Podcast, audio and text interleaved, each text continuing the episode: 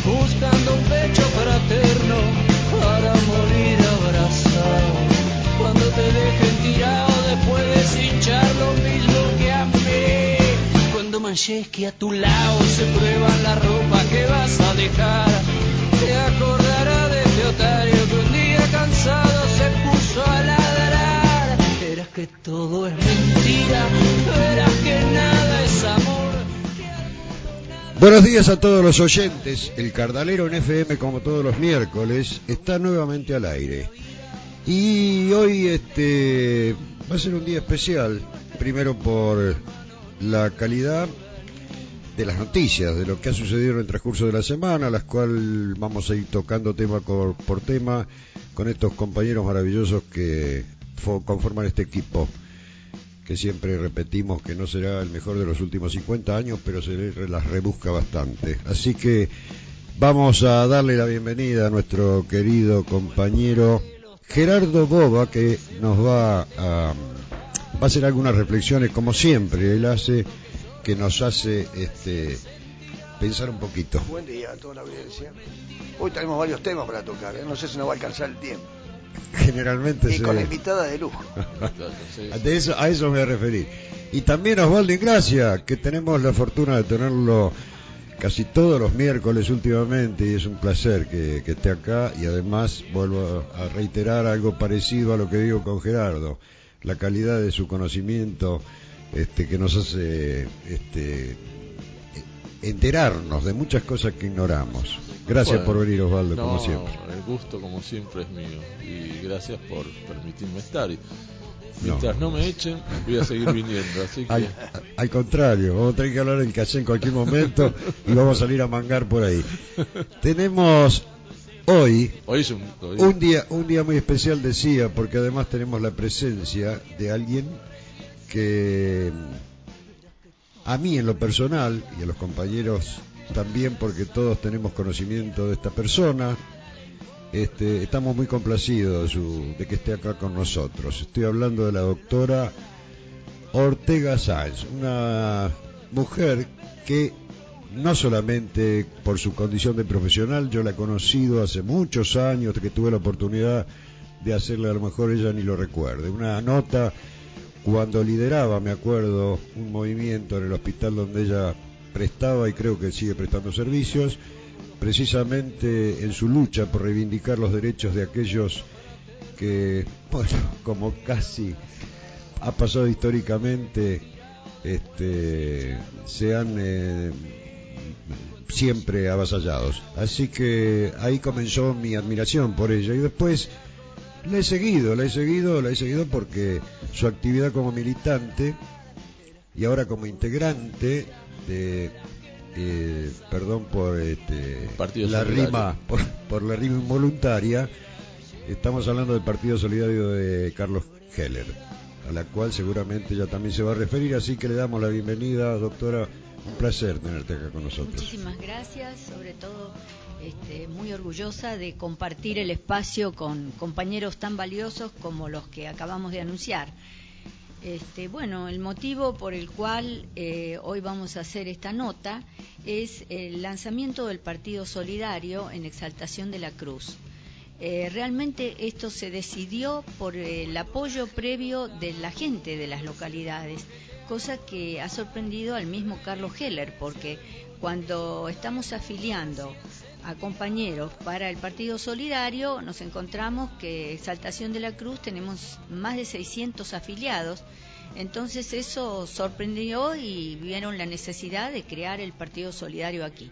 El Partido Solidario, si bien con algunos matices y con su identidad propia, pero siempre está ligado a Frente para la Victoria. Como su nombre lo dice, el PSOL es Partido Solidario.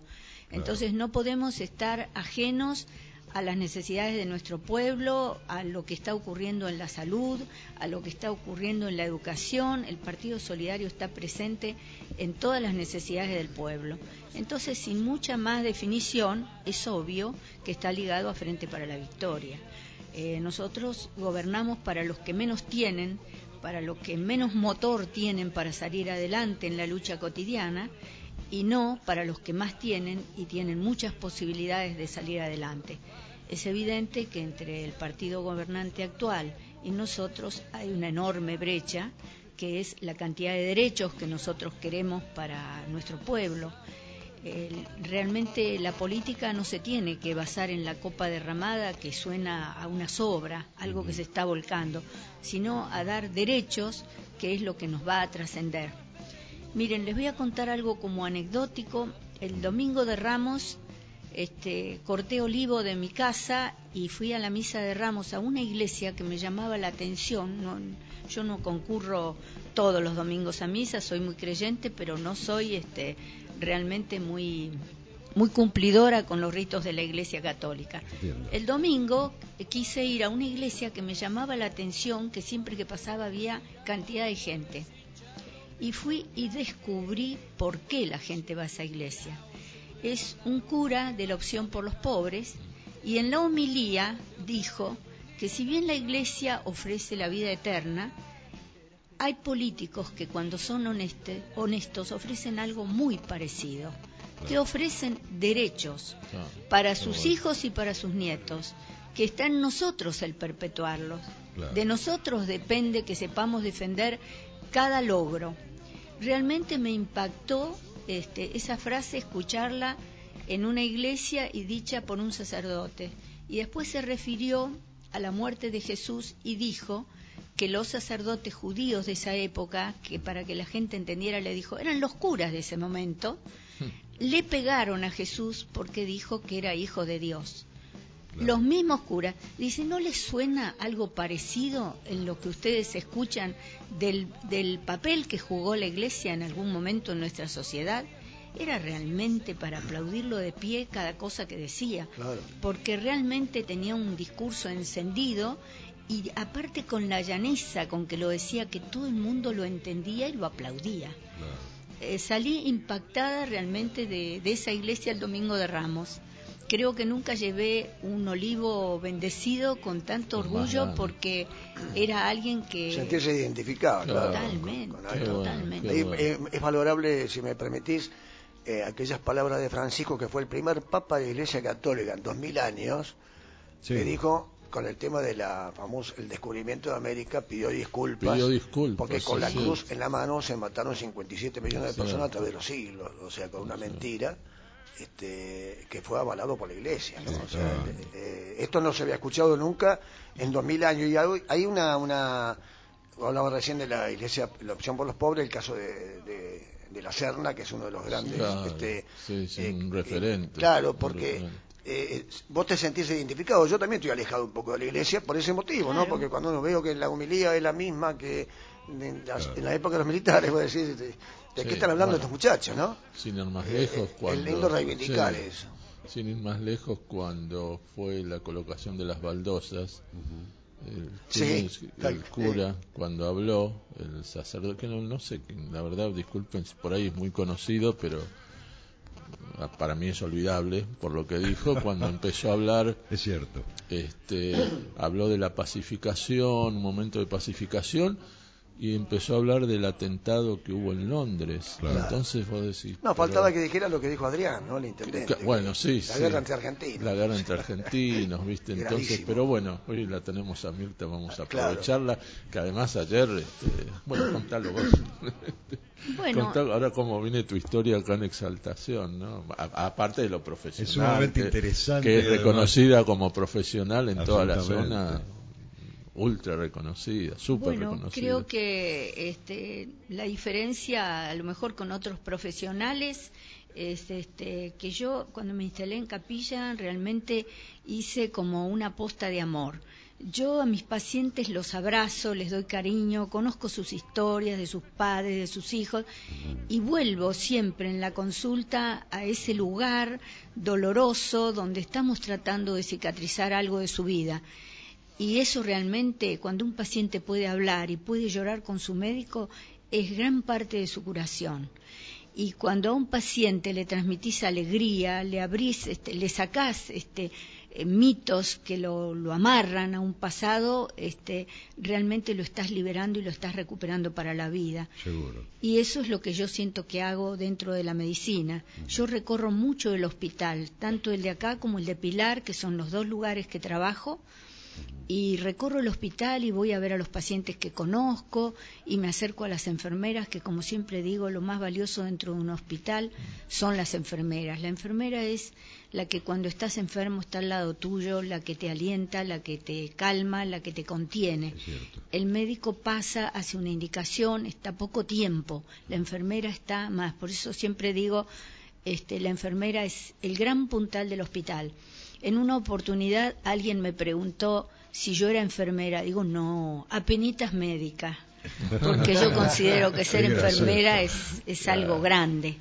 Eh, yo siempre le doy una vocación profunda. Yo he conocido enfermeras que, bueno, que se han recibido cuando empezaron a, a hacer los cursos acá en Exaltación de la Cruz y conocí a esas mujeres con una profunda vocación. Yo, a mí me despierta una gran admiración. sí, realmente cuando el cuerpo te abandona, cuando se llena de llagas, cuando no se contienen los esfínteres, mm. hay un ser celestial que es el que te pone confortable, el que te higieniza, el que te cuida, el que te alienta.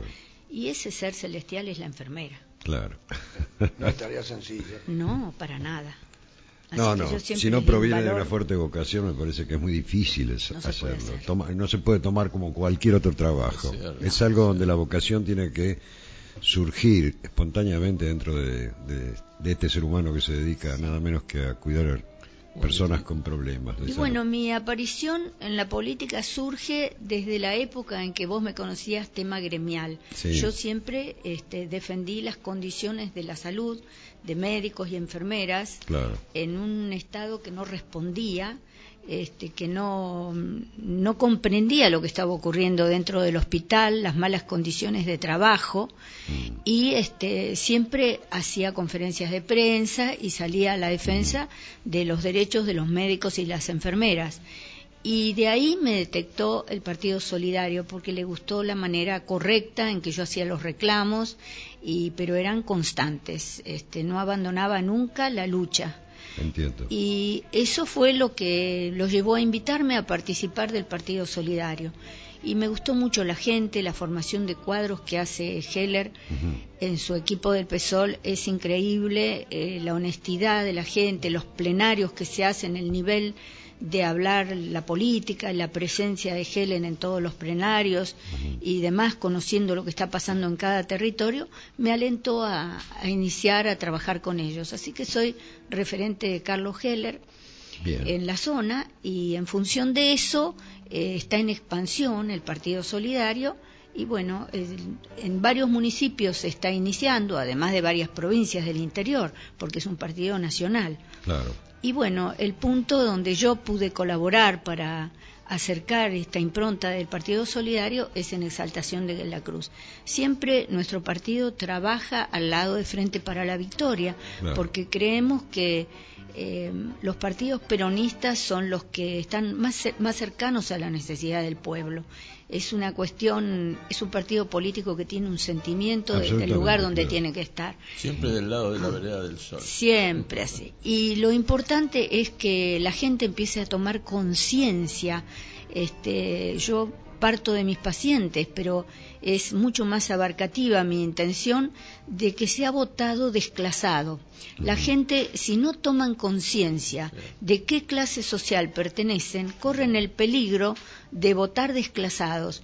Yo he atendido empleadas de casas de familia, de gente con muchísimas posibilidades económicas que me decían, no, yo voy a votar porque mi patrona me dijo que hay que hacer un cambio y que votemos el cambio. Digo, el cambio está bueno para tu patrona, para vos no.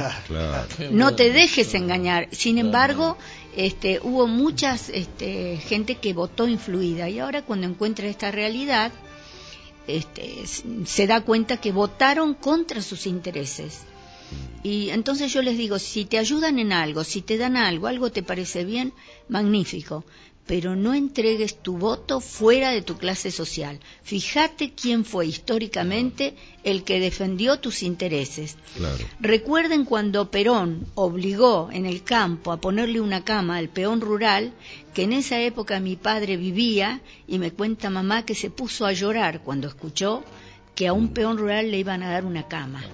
Eh, entonces, eh, no podemos olvidar a los partidos políticos que le dieron eso a la gente, que la, humanizaron, que la sacaron de una estructura solo de trabajo y mm. se acordaron de que eran seres humanos que sufrían frío y dolor y calor. Es cierto. Entonces, eso hay que grabarlo en cada uno de los pacientes. Y yo les contaba hoy aquí a los compañeros, antes de, estar frente a un micrófono, que yo a mis pacientes de PAMI, que tengo muchísimos, demasiados diría, este, les hablo y a los pacientes de Pilar ni qué hablar porque vemos entre 300 y 500 pacientes por día en la guardia de Pilar. Y les hago siempre algún comentario político. Y he recibido quejas de algunos familiares que han venido a hablar, hijas o nietas de mis pacientes, acerca de que yo politizaba la consulta. Sí, es verdad, yo politizo, pero vos no te diste cuenta de algo. Tu mamá está mejor, Sí, debo reconocer que está mejor, por eso, doctora, no la cambio, pero vengo a hablar con usted para que no politice la consulta. No, es que ese es el secreto. Cuando tu madre era un ser que creía que ya era un despojo, que era muy vieja, que no entendía, que no sabía expresarse y demás, yo le insuflé que ella podía ayudar mucho políticamente, simplemente contando lo que estaba pasando en PAMI, escuchando una noticia y pensándola y la comentamos. Le digo, vos no te diste cuenta que es un ejército invisible que están involucrando a la familia y que tienen opinión. Tu madre que no abría la boca, ahora opina y me trae anotado en un papelito con su letrita divina, temblorosa, algo que escuchó para que yo se lo analice y se lo diga. Ah, Despertar así a un anciano para mí es uno de mis mayores logros y no te diste cuenta de algo, no está tomando antidepresivos, porque ya le encontró el sabor a la vida. Le digo, eso no tiene precio. Le digo así que si estás en desacuerdo con eso, valoro tu opinión, pero yo no voy a cambiar mi actitud. Sí es verdad, mi consulta está politizada. Muy bueno, además que ahí pone en evidencia o sea, se contrapone con lo que dice el presidente de que los ancianos ven pornografía. Mira vos. Que realmente es algo maravilloso escuchar esto, porque eh, la, política no es mala palabra, es la herramienta de transformación. El ser humano tiene que estar politizado. Claro. Si no vive en otro mundo. Sí, es mala, sí es mala palabra para gente como Macri y su entorno. la política, la militancia y todo lo que hace, especialmente la juventud que está activamente participando, ¿viste?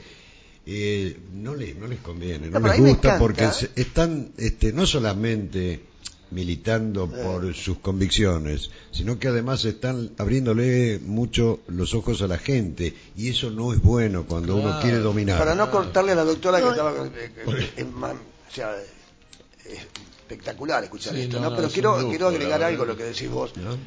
Que, los que gobiernan hoy, eh, todo este grupo de, ministros, que son todos empresarios, odian la política. Es más, cuando dicen a veces, por ejemplo, bueno, eh, tienen que llevar un proyecto al Congreso y debate, bueno, pues no hay que hacer política, pero ¿cómo no, voy a hacer política? Si se trata de eso... No hay otro mecanismo. Ellos se manejan con números. Absolutamente. Son, son financistas, no son de... para... Mm, recordar, me recordaste cuando recién hablabas de los desclasados que hiciste una muy buena definición. Excelente. Me recordó mm. que yo tuve la suerte de tenerlo a Aldo Ferrer como profesor en la facultad. Y cuando hacíamos, este, después de las clases que nos quedábamos charlando, él se quedaba, mm. tenía cierta preferencia por los que estábamos en el centro de estudiantes. Y este y una vez hablando así del medio pelo argentino, tenía el libro de Jaureche, y decía, mira, acá hay mucha explicación de lo que está pasando hoy. Claro que sí que cree que el, pobre, el, desclasado, el, que es de, la, de una clase media, media baja, cree, le quieren hacer creer que votando como el poderoso va en algún momento lograr tener las prebendas del poderoso. Exacto, sí, sí. Entonces es lo que vos decías, Mirta. Hay que tomar conciencia. como, como este empresario. Claro, claro, sí, sí. Entonces que en algún momento, si vos seguís el lineamiento del poderoso, en algún momento vas a recibir algunas migajas del poderoso. Claro. Que es lo que vos decías, no votar desclasado. Yo si ustedes este, interrumpí, disculpe. No, por favor. Pero quería hacer público esto porque siempre nosotros leemos los mensajes que nos mandan algunos oyentes. Y acá dice alguien, un fuerte abrazo y agradecimiento para la doctora Mirta de, parte de Daniel Sola y felicitaciones por su humanidad. Saludos. Muchas gracias. Es uno de los oyentes y bueno, le agradecemos mucho que, que nos haga llegar estos este, comentarios. A mí ya, yo tenía una duda respecto. Eh, el partido de Carlos Heller, creo yo que fue creado o fundado hace aproximadamente ocho años, siete u ocho años. En 2005. En el 2005, muy bien. hace 12 años. Este, sí. Y siempre Carlos Heller este, adhirió permanentemente, ya lo sabemos, al kirchnerismo. Siempre. Bien. Este, pero, ¿cómo fue, digo, quiero decir, la iniciativa de Carlos Heller para crear este nuevo movimiento político, este, si es que tiene alguna eh, este, explicación. Eh, sí, como no, él viene de de la iniciativa del Banco Credicop, que fue un banco cooperativo, ah, sí. y esa es la base por la cual él empezó a, pensar en cómo se podía dinamizar la economía de los pueblos y ese acercamiento que fue teniendo con, con la gente, con el público y con eh, le dio la intención de crear un partido político donde se pudiera profundizar, socializar más las ideas políticas que él sostuvo toda la vida. Sí. Así que a mí me pareció muy magnífico acompañarla, sobre todo en la pluralidad de la gente que compone el PESOL y la armonía con que nos llevamos, porque, por ejemplo, en el PESOL Pilar, eh, del núcleo más duro del PESOL de Pilar, son muchísimos peronistas, pero trabajamos en armonía y debatimos las cosas en nuestro local, mm. que hacemos reunión todos los lunes, llueva, truene, frío, calor, nosotros estamos ahí a la tarde todos los lunes. Después en época de campaña estamos todos los días, pero en épocas de no campaña hay que sostener un local y un espacio donde no falte ningún compañero. Y eso es este, realmente una gran intencionalidad. Contando anécdotas, este, un día en el, bueno, importante como uno le hace notar eh, al paciente las diferencias de lo que estábamos viviendo y de lo que se está viviendo hoy. Por ejemplo, en Pilar se desmanteló la farmacia. Y la gente cuando yo le hago la prescripción, después que lo atiendo, le entrego la receta y me dice, doctora, ¿y esto dónde lo retiro? Y yo me doy vuelta con cara de sorprendida y digo, ¿pero cómo? ¿Vos no te enteraste que perdiste las elecciones? Sí, bueno, al perder las elecciones perdiste derechos. Eso es lo que tenés que entender. Bueno, ahora no hay más farmacia, pero yo no tengo plata para comprarlo, pero a este gobierno no le importa. Antes sí importaba que vos no lo pudieras comprar y te lo daban. Mm. Ahora a este gobierno no le importa que vos no tengas una fiesta, destruyó hasta el plan claro, te hicieron creer que podías tener derecho a los medicamentos, derecho a viajar, derecho a tener un auto, te lo hicieron creer. Pero estos te llevan a la cruda realidad, no tenés derecho a nada. Pensalo bien cuando vayas a votar ahora. Este, bueno, y eso uno por uno, uno por uno. ¿eh? que tocaste el tema de, del PAM y de los medicamentos, ¿Cómo, ¿Cómo se está sintiendo esta realidad que se habla que los medicamentos, por ejemplo, los oncológicos, este, bueno, mira, hay una reducción el primer, real? El primer punto terrible fue que fecha 30 de noviembre Regazzoni dio de baja a todos los médicos de, de PAMI una actitud irresponsable total. Ah, ¿Cómo vas a dejar en un día sin médico, con la condición de que se debía firmar un nuevo contrato. Los médicos de cabecera de PAMI hacía mucho que estábamos pidiendo este, la titularidad del cargo, tener vacaciones, tener días por enfermedad. El médico de PAMI no tiene derecho a nada. Es pero un trabajo esclavo total, trabajo en negro. No tenemos nombramiento, no hay obra social, nada. Siendo estatal.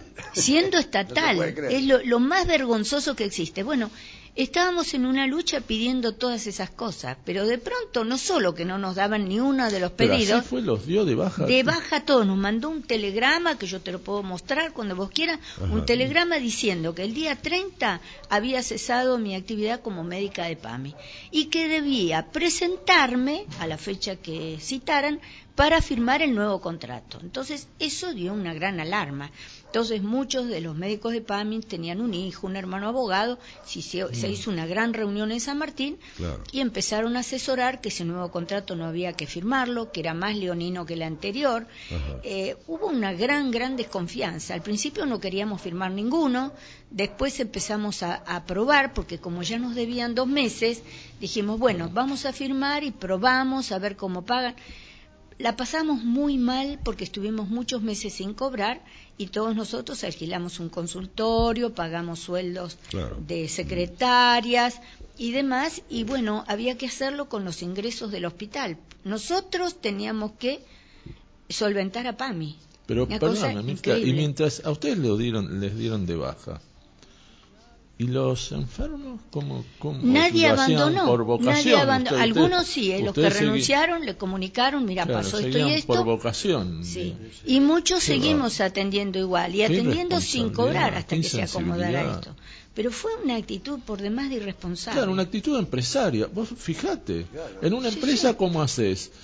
Viene el gerente general. No cierran los números. no cierran los números. En tu área tenés que dar de baja a 15 personas. No importa que No, después hacer un contrato, pero darles de baja. Bueno, y a partir de ahí empezaron a venir las novedades. Los médicos, los pacientes de PAMI tienen seis medicaciones que ellos llaman gratis y yo los corrijo, le digo, gratis no, los pagaste toda tu vida de trabajo y aportaste para tener hoy esta obra social. Nadie te da nada gratis, te lo mereces. Claro. Lo que tenés que decir que tienen una cobertura del 100% seis medicamentos.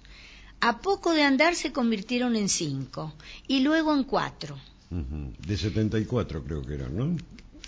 No, de, no, no, de seis medicamentos pasaron a ah. cinco y después a cuatro, que tenían cobertura 100%. Ah, sí. Después, eh, denunciaban que habían encontrado sillas de ruedas oxidadas y ah, demás. pero yo hacía un pedido de sillas de ruedas para un paciente y en 48 horas lo tenía. Ahora no, ahora tardan una barbaridad en entregarle elementos indispensables para el confort del paciente y para que se pueda desplazar.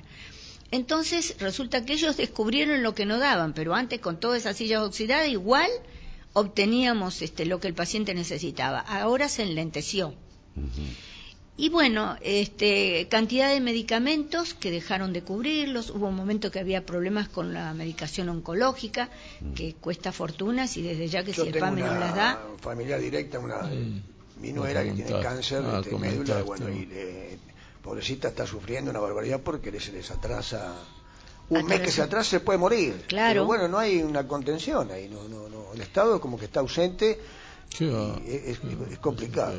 Y hoy había una reunión de médicos de cabecera a la que yo concurrí muy poquito tiempo porque quería venir acá a estar con ustedes, pero este, estaban hablando de algunas nuevas prestaciones que va a empezar a el PAMI como asistente social para ver casos especiales, pacientes que no tienen contención familiar o que no tienen familia, que están solos y que realmente están desnutridos porque no, no pueden hacerse sus compras, comprar los alimentos y ellos deciden no, que no quieren internarse todavía, pero tampoco pueden estar. Entonces van a implementar un servicio de asistencia social para que pueda este, asistir a esos pacientes con, con alimentos o con la contención que necesitan.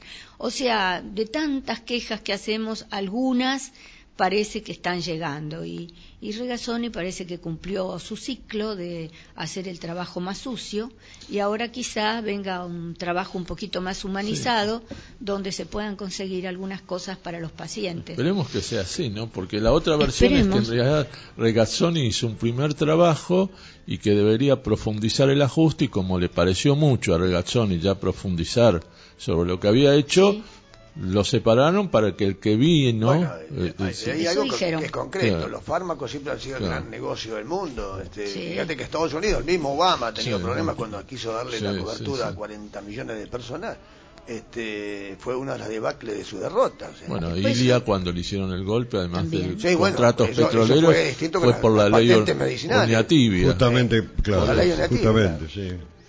Hay más eh, mensajes. sí, hay un mensaje.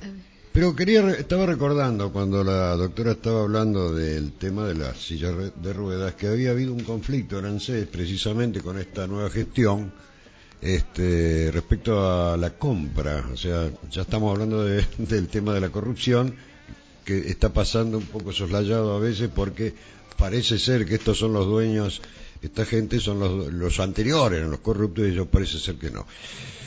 Pero yo estaba viendo un informe, lo hemos visto, creo, no sé, lo, creo que lo habíamos comentado con Gerardo y con vos, respecto a que sillas que en el mercado con precio oficial valían 12 mil pesos, creo, se habían pagado 26.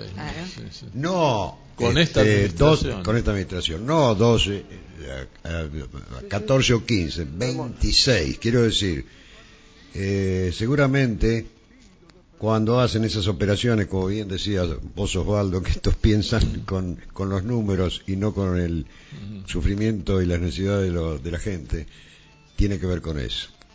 Después, Vamos a ver cómo cerramos los números. Otro punto, por ejemplo, que es para discutir de PAMI, es que la gente que tiene un coche o tiene casa propia, si tiene su auto, su casa, no, no hablemos del que acusaron de tener una embarcación, mm. este, pero eh, empiezan a investigar a cada ah, paciente, pero si vos pagaste toda la vida una obra social y ahora la tenés, ¿Por qué se tienen que meter en si tenés casa o si tenés un auto de 10 años? Eh, ¿Cómo puede ser que te quiten ser que el, pobre tiene que seguir siendo pobre? Claro, es que te engañaron, podés tener auto, podés tener casa. Entonces, si te engañaron y ahora tenés eso, yo que sé lo que tengo que hacer, te lo saco. Claro, un empleado medio, un empleado medio con el sueldo de un empleado medio quiere tener aire acondicionado. Esa gente no entiende lo, del derecho adquirido no se entiende. Lo mismo está ocurriendo, por ejemplo, con los bolivianos. El día sábado fue el día de no de la Pachamama, de la Madre Tierra. Y bueno, me invitaron a un acto de ellos en Moreno porque yo estoy considerada la benefactora de los bolivianos, porque siempre cuido que sean atendidos dignamente, porque me atengo a, las palabras de la Constitución. El que pisa el suelo argentino tiene derechos. Y acá este gobierno se los quiere quitar a estos derechos. Entonces a veces los segregan, no los quieren atender, eh, no los quieren internar. O sea que yo tengo que estar muy atenta en el hospital para que se cubran los derechos de los pacientes bolivianos. Y bueno, el domingo, el sábado me hicieron un, un hermoso reconocimiento y bueno, se basa en eso, en, sentir que el boliviano, que el peruano, que el paraguayo es un hermano y sobre todo cuando hay temas de salud. Cuando hay temas de salud, más hermanos que nunca. Nunca se puede desamparar a un hermano yo, yo Así escuché algo, eh, son 30 segundos, escuché algo que me dio me pone la piel de gallina. Eh, no puedo dar el nombre de la persona, es un empresario de, alimentos, de acá de, Los Cardales. Y salió el tema este de los bolivianos. Me dice, pero esta gente que charla. Dice, ¿cómo puede ser? Claro, ellos tienen sus hijos que duermen en el piso, entonces no tienen costos. Entonces pueden venderle mercadería muy mucho más barata. Y esto es, jodido para nosotros. Hay que echarlos a... Yo lo miraba y no lo podía creer. Ah, que me diga semejante cosa. Esta gente no gasta, no invierte. Invierte nada más que para comprarse un auto, pero los pibes duermen en el piso, están todos sucios. No gastan en jabón. Entonces, claro, la mayoría las puede vender barata. Yo no, lo podía creer que en el siglo XXI... Y que la escuela número 5, que es la que está en mi zona de Pilar, es una escuela que el 80% de los alumnos son bolivianos.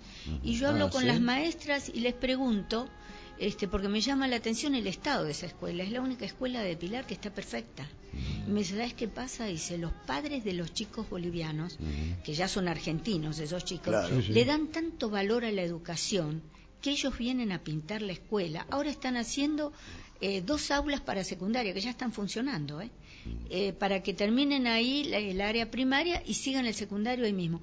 Y la construcción lo hicieron los padres, los bolivianos, en este suelo porque valoran que la Argentina les dé eh, educación. Bueno, no en vano, Evo Morales logró eh, analfabetismo cero en solo 12 años de gestión, porque hay un pueblo inteligente. Precisamente cuando nosotros tenemos estos bolitas. Prioriza la educación y el respeto además. no, no, pero ¿cómo, ah, disculpame, ¿cómo rescatan lo que les da el Estado? ¿Cómo, ¿Qué valor le dan? Absolutamente. Claro, y te digo que le preguntaba si tienen este, algunas dificultades para el aprendizaje, porque no todos hablan bien eh, castellano, hablan todavía sus, lenguas originarias. y me dice, no, para nada, todos hablan castellano y te digo más, los abanderados son todos chicos hijos de bolivianos. es cierto. Entonces, fíjate, tienen una capacidad enorme, saben aprovechar la educación, no faltan nunca, van impecables, sus padres cuidan la escuela.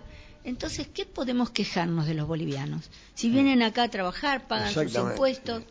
Bueno, para aquellos oyentes que a lo mejor nos conectaron tardíamente, vamos a eh, decir nuevamente que tenemos la presencia de la doctora Mirta Ortega Sanz. Y acá vamos a leer otro de los mensajes de Analía, que tuvo la gentileza de mandarnos este mensaje, que dice para la doctora Mirta, ¿qué opina del hospital de Capilla del Señor y la Salita? Y pregunta además si vas a ir, eh, bueno, como candidata en exaltación. Gracias por su humanidad y respeto hacia los pacientes. Gracias y saludos. Eso lo firma Analía, que le agradecemos este mensaje. Y bueno. Bueno, eh, si realmente yo tengo que hacer este, una comparación entre los dos hospitales en los cuales trabajo, eh, Capilla del Señor es un hospital bellísimo, hermosísimo ediliciamente, donde se inauguran eh, siempre salas nuevas, este, pabellones nuevos y demás. En Capilla del Señor el problema que tenemos es que los sueldos están un tanto bajos y eso hace que mucha gente que viene de otras localidades no pueda instalarse como trabajador en Capilla del Señor porque realmente este, no, no conviene hacer, exponerse a la ruta, desgastar un auto, gastar en combustible, en peaje, cuando el sueldo es más bajo que en otros lugares. Pero el hospital es maravilloso. Yo hace unos días atendí a una compañera de, de Pilar que vino a verme y llegó en el momento que a mí a la tarde me traían el té. Me traían el té con un ramo de rosas y con un, jarro con una inscripción preciosa y no podía creer que, fuera tan, tan cuidada y tan bien atendida en el hospital. Y le digo, fíjate el consultorio, lo que es, enorme, con un baño, con todos los elementos que podés necesitar para trabajar acá.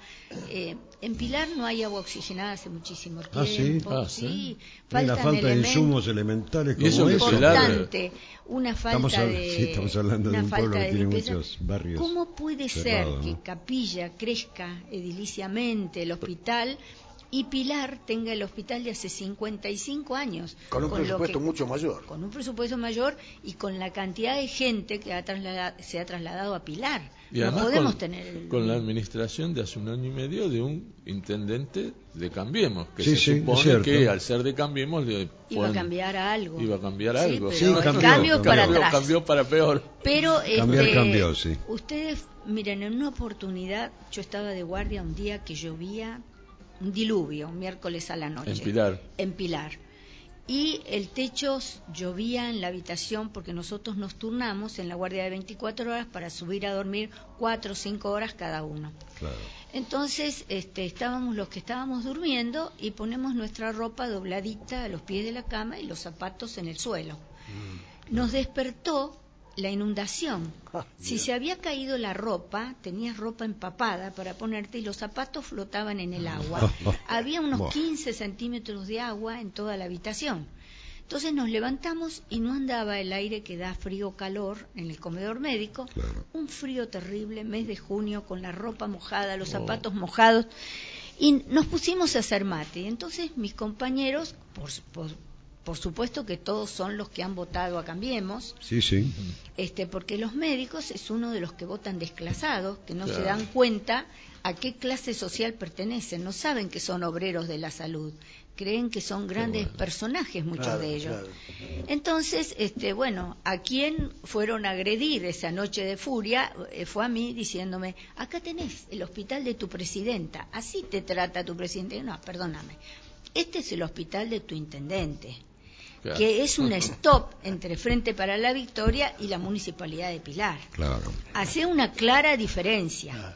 Y le digo, pero mira, de todos modos les voy a decir algo. Éramos 12 así en una ronda de mate. Y les digo, mira, ¿vos te acordás cuando llegabas a la guardia con los zapatos abiertos como una boca? Que yo mm. lo llevaba al rápido de Pilar a pegar y venía por la calle con un broche para que mm. se te pegara el zapato y no podías bajar a atender hasta que no tenías el zapato pegado. Bueno, hoy cuántos pares de zapatos tenés. ¿Vos te acordás que cuando te ibas le echabas con una botella agua al auto porque iba recalentando y le tenías que agregar auta, eh, agua? Bueno, ahora fíjate el parque automotor de todos nosotros. Todos tenemos auto nuevo. Ah, pero nos rompimos el alma. Claro, antes no. Ahí está. Antes no te rompías el, Nosotros teníamos cinco trabajos y estábamos en esas condiciones. Ahora tenés tres trabajos y tenés auto nuevo. Y vos, vos y vos pudiste, inclusive yo, pudimos viajar a Europa, viajaron a Estados Unidos, eh, mandan a sus hijos a colegios pagos y a veces decís, viajo con la SUBE porque me conviene más, porque no manejo, vengo más descansado y aparte es barato. ¿Quién te dio la SUBE? Y nos olvidamos de quién la dio, claro. Pero además es el error, eh, es increíble.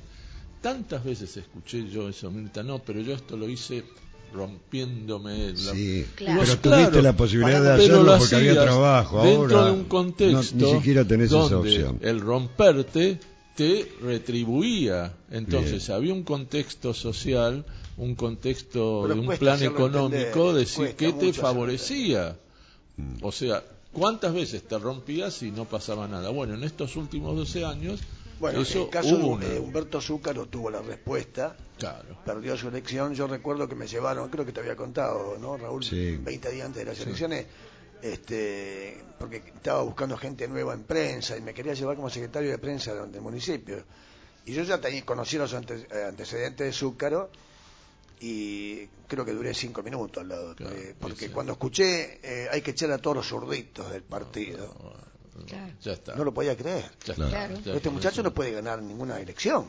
Y ya había ganado dos, pero él como había tenido cáncer, él dijo que se alejó un poco de, la, del pueblo, pero no podía entender que estaba echando a los militantes que, que estaban en la calle, porque el resto andaban con los bombos y todo, pero no, no, no hacían más que las fiestas, este, la cerveza y, y, desgraciadamente este, perdió la elección porque pensó que la iba a ganar de taquito.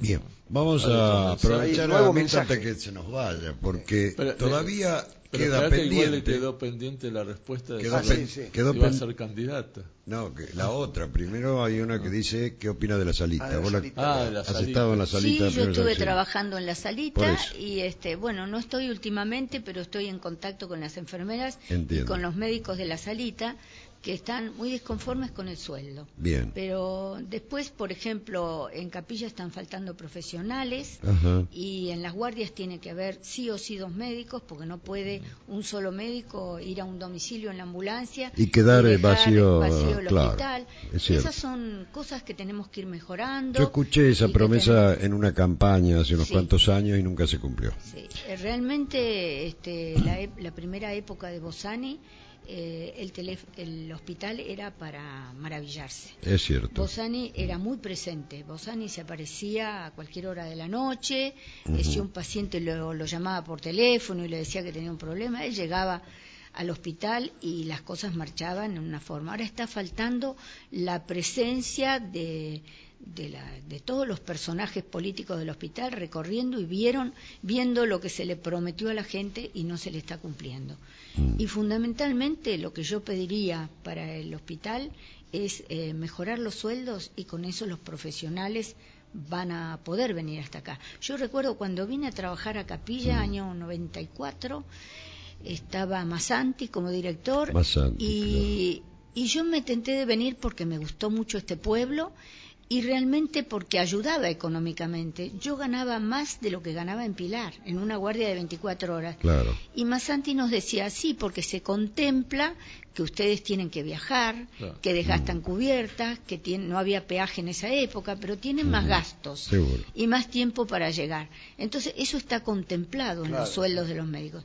Ahora estamos ganando muchísimo menos que en Pilar. Claro.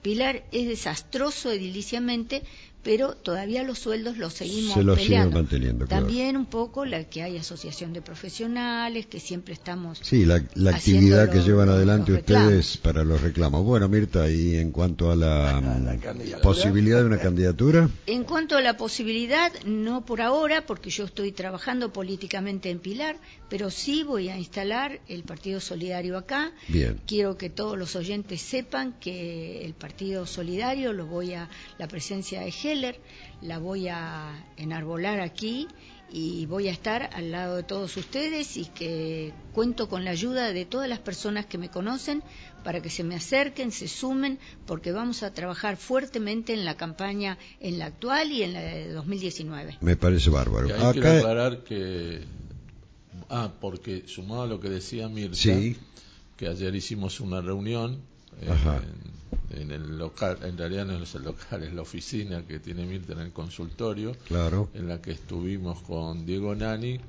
que es, bueno, como todos saben, el secretario de gobierno, y quedamos con que van a trabajar, vamos a trabajar junto con el PSOL y la UJAPU, y de hecho que es por eso estaba, no me acordaba la dirección exacta, pues yo voy de memoria al local de la UJAPU, el martes que viene a las 7 de la tarde vamos a hacer la primera reunión en conjunto con Mirta y los militantes, los referentes del PSOL, mm. el, en, en el local de la UJAPU, que es en Alem 587, el martes que viene a las 7 de la tarde. Bueno, es una reunión abierta, puede venir todo el mundo y ahí vamos a presentar. Los esperamos a todos los que tengan ganas de trabajar y el llamado mío es de una militancia de minuto a minuto. Cada uno que comulgue en estas ideas tiene que ver la oportunidad que se le presenta de hablar con el vecino. Si estás en el almacén y se quejan porque el queso está carísimo, ahí inyecten un pensamiento. ¿Por qué está carísimo? ¿Por qué está pasando esto? Porque en el lugar que se encuentren van a escuchar una queja y ahí tienen que saber responder para orientar a la gente hacia lo que tienen que votar. Bueno, Diego repito, Alem 587 el martes que viene a las 19 horas. Perfecto. Reunión abierta. Lo recordamos. Diego Nani decía, este secretario de gobierno, ha tenido siempre la gentileza de asistir cada que lo invitamos, ha venido tres veces a nuestro programa y la verdad, este, bueno, eh, más allá de su gentileza, este, es muy interesante escuchar desde ese ámbito de, que, de, su función, como la está cumpliendo, Así que lo vamos a invitar nuevamente también para que nos cuente también esta alianza, podríamos llamar. Así que lo vamos a invitar para que, para que venga. Acá hay otra oyente que dice, pregunta, Mirta, que a vos, que dice, eh, si es verdad que hay casos de tuberculosis por falta de medicación. Eh, Esther te manda saludos y, hace esta consulta. En esta zona no, en Pilar puede ser. En Pilar hubo falta de, medicación y en PAMI también hubo pacientes que se quejaban por no conseguir determinada medicación poco a poco se va resolviendo porque son cosas tan gravísimas y tan denunciadas que se va resolviendo. Pero en Capilla, afortunadamente, este, hay abundancia de medicamentos. Eh, yo creo que son pocos los hospitales que tienen una cobertura de medicamentos como la que tiene Capilla del Señor. Y hay una gran preocupación en buscar los medicamentos y en poder ayudar a los, a los pacientes. Eso es valorable eh, desde siempre la abundancia de todo lo que se necesita para trabajar en capilla.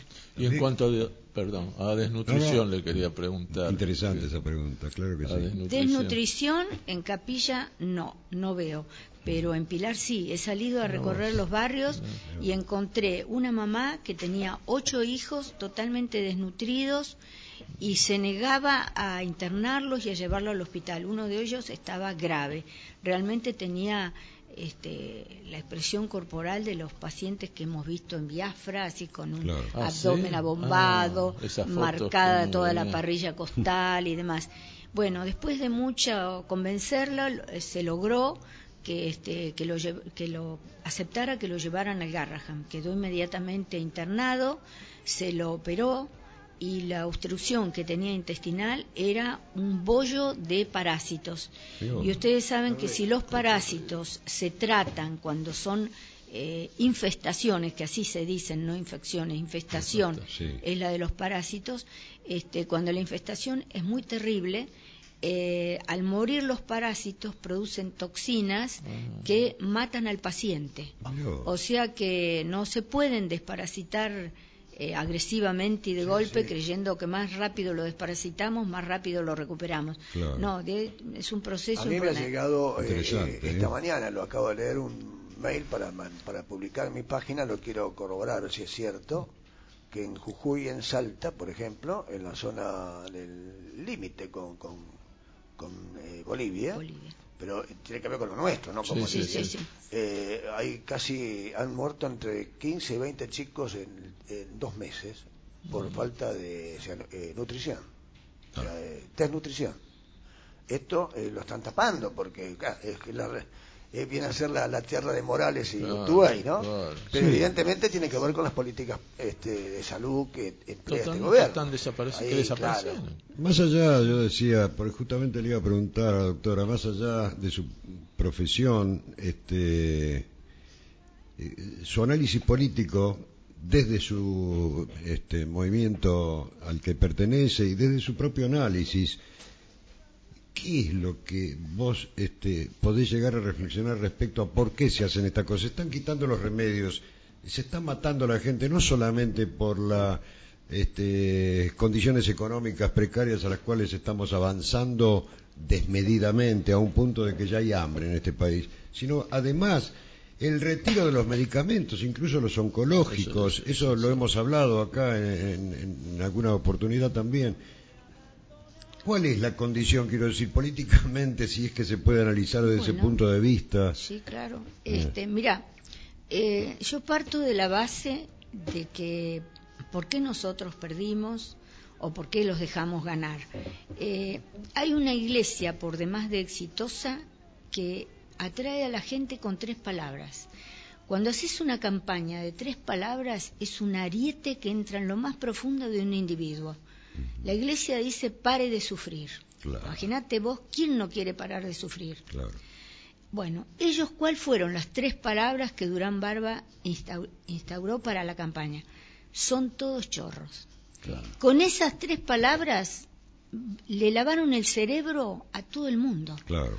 Nos vendieron como, nos cuenta eh, la vieja historia que decía que a los pueblos aborígenes les cambiaban oro por espejitos de colores. Bueno, acá con globos de colores y son todos chorros, les robaron todos los derechos. Absolutamente. ¿Cómo puede ser que el pueblo no reaccionó a eso y se dio cuenta después? Después que entregó un país.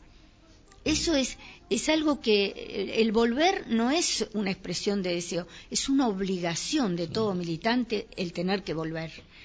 Bueno, y te respondo en la mm, aplicación de las políticas. Partiendo de sol todos chorros, ellos creyeron que todo lo que hicieran mm. iba a ser visto como que se acababa lo que se regalaba, que se acababa la plata que les daban indiscriminadamente, que se acababa la cobertura de los medicamentos al 100%. Entonces, eso lo ven como las cosas hay que pagarlas.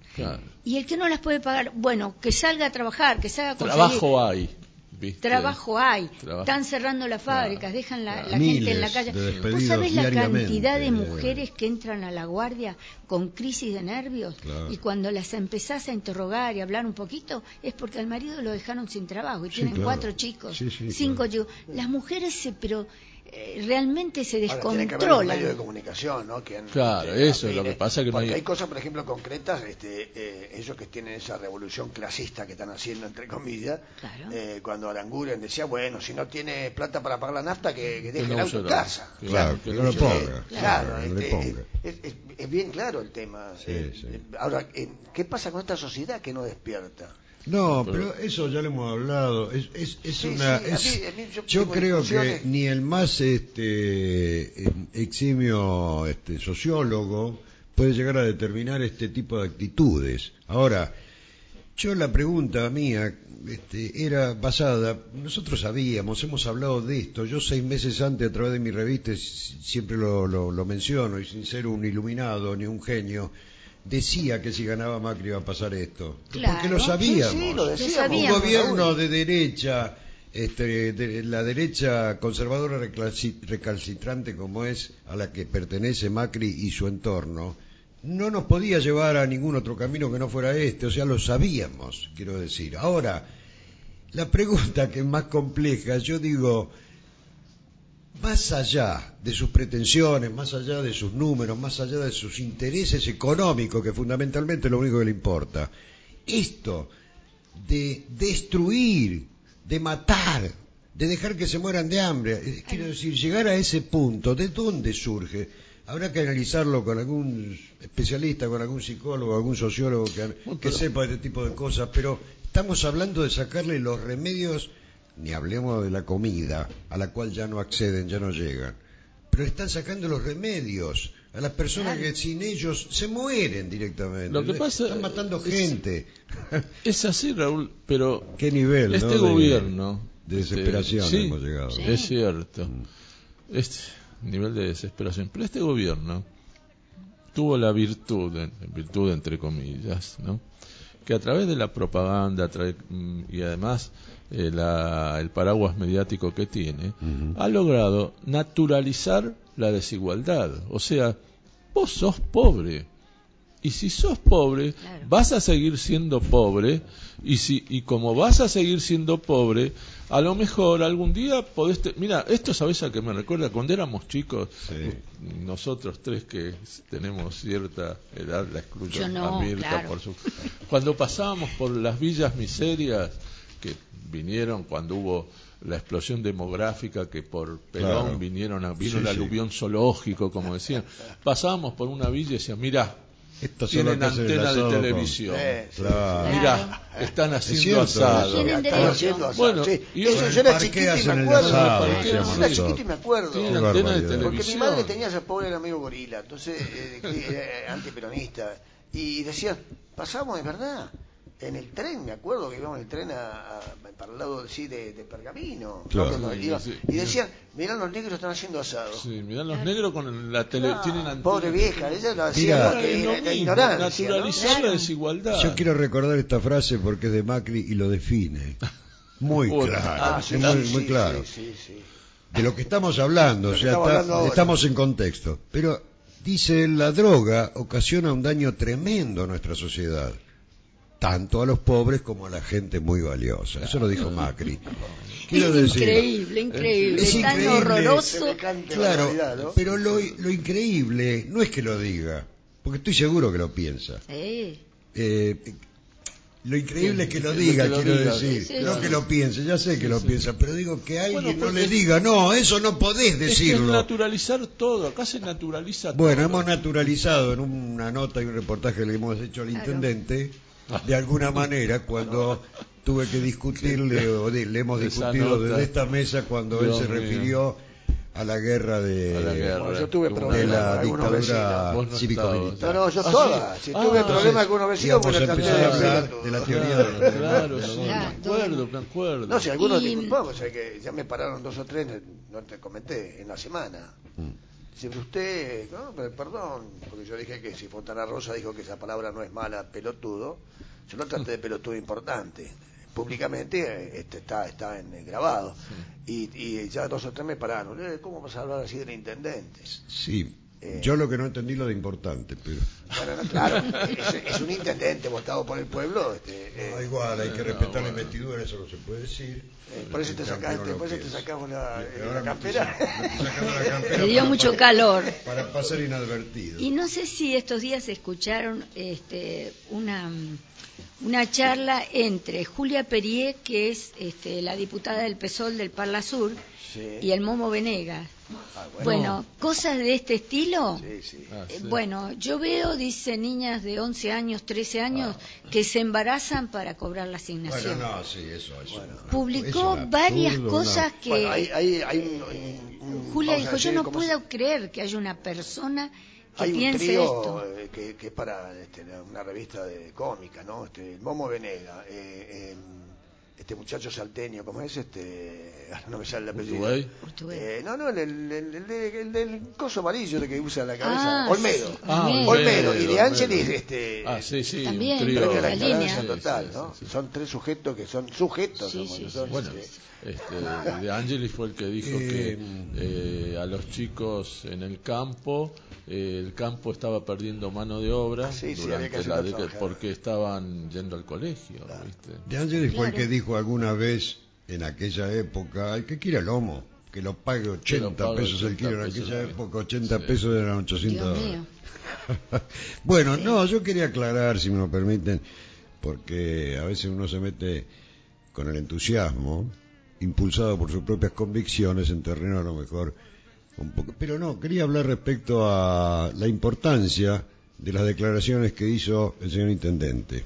Y ahora me voy a referir de, esta manera con él, porque en realidad, eh, donde yo entendí que estaba el error, no en lo que él piensa, sino que me parece que por su investidura, él no puede hablar de un hecho consumado, de una condena este, dictada por los jueces en su momento respecto al genocidio de la desaparición ah, física y, al terrorismo de Estado. No lo puedo hacer, no lo puede hacer, me parece a mí, desde su condición. No quiero hablar ni referirme a este tema porque no se puede hablar cuando la persona no está y no, mis códigos no me lo permiten, pero quería aclarar eso simplemente. Me parece que por su condición, digamos, de funcionario, este, él no puede decir eso. Pero más allá de que lo piense y lo analice, y bueno, mi respeto por lo que cada cual opina. Acá nos está denostando aquellos que no, no opinan como nosotros, por supuesto. Pero por su condición me parece que tiene que aceptar. yo, tengo una, manera distinta de pensar. El intendente en este momento está cambiando de, de posición, se está acercando al partido del gobierno y yo aprendí, me acuerdo, lo, cuando, 20 años que estuve en el Congreso, vos lo sabés, y cuando alguno renunciaba a, un partido político donde cual fuiste legislador gracias a, ese partido, o en este caso el intendente gracias al Frente por la Victoria, tiene que renunciar. Exactamente, eh, eso hay que volver, que las bancas no son del individuo, sino son del partido. Si vos obtenés una banca y no cumplís con lo que tu partido te preparó para hacer, tenés que renunciar. Y tenemos además, la provincia de Buenos Aires bueno, Bocio, compartí escenario con él, lo escuchaba hablar, era admirable. y después se van y no pueden conservar la banca. pero es muy fácil. Por más carpetazo que le hayan eh, tirado, bueno, Valdo, un acá somos cuatro personas, que estamos en, en, la, en el debate. Entonces, eh, los, pertenecemos los cuatro al mismo partido. Un ejemplo. Sí.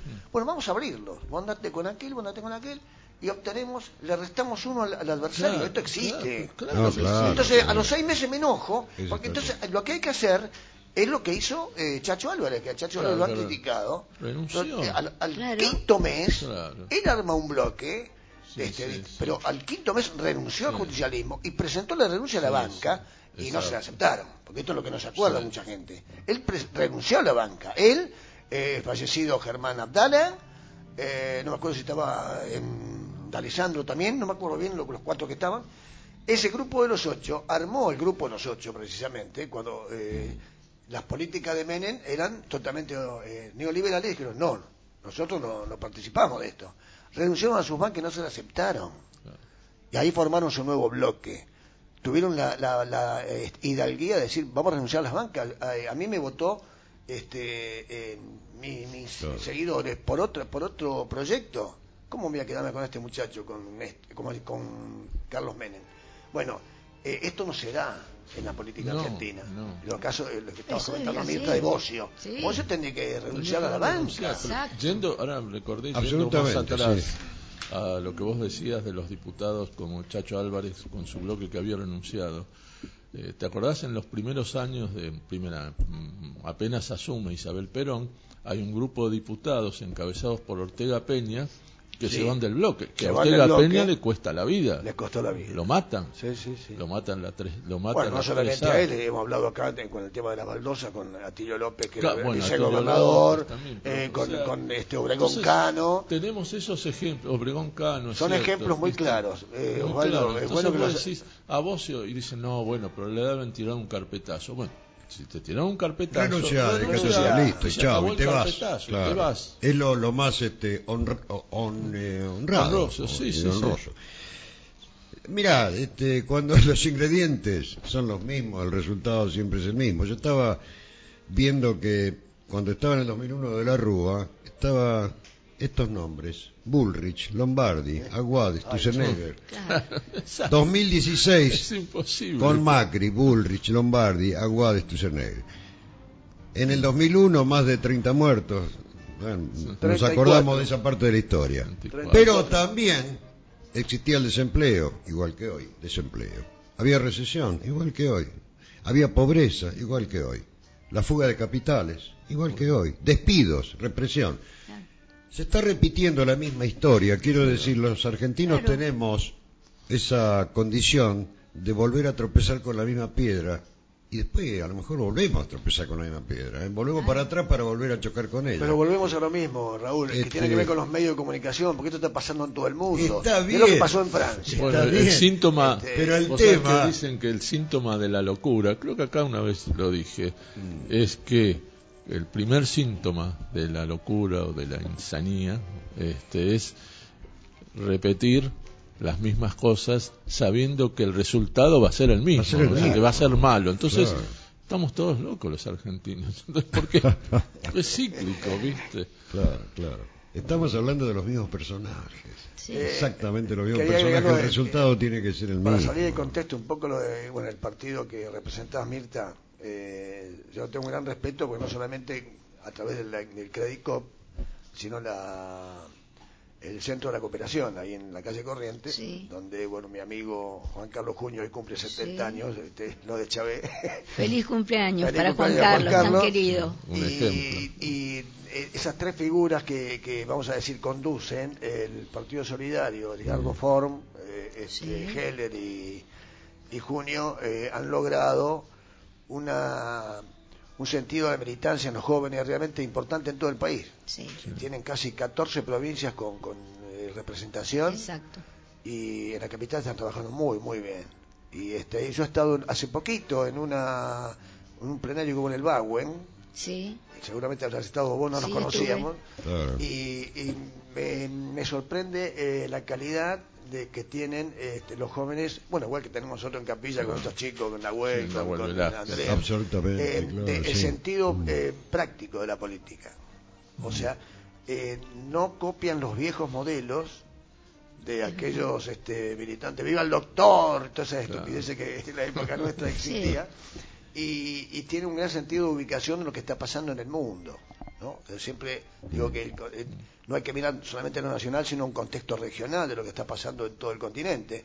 Y me sorprendió los chicos del Partido Solidario yo les publico en mi revista todo, porque me mandan el boletín semanal. Mm. Todos los martes me llega el boletín semanal. Es cuando publican eh, en, tiempo argentino, este, en página 12, eh, Heller todos los domingos tiene su espacio y les publico todo en mi Sí, además a Heller lo escucho siempre, está con Aliberti. Ah, brillante, Carlos. Los sábados a las 12 sale al aire generalmente. a mí, escucharlo, y se lo mencionaba hablando precisamente, a mí escucharlo a él, en cualquier nota este, donde aparezca.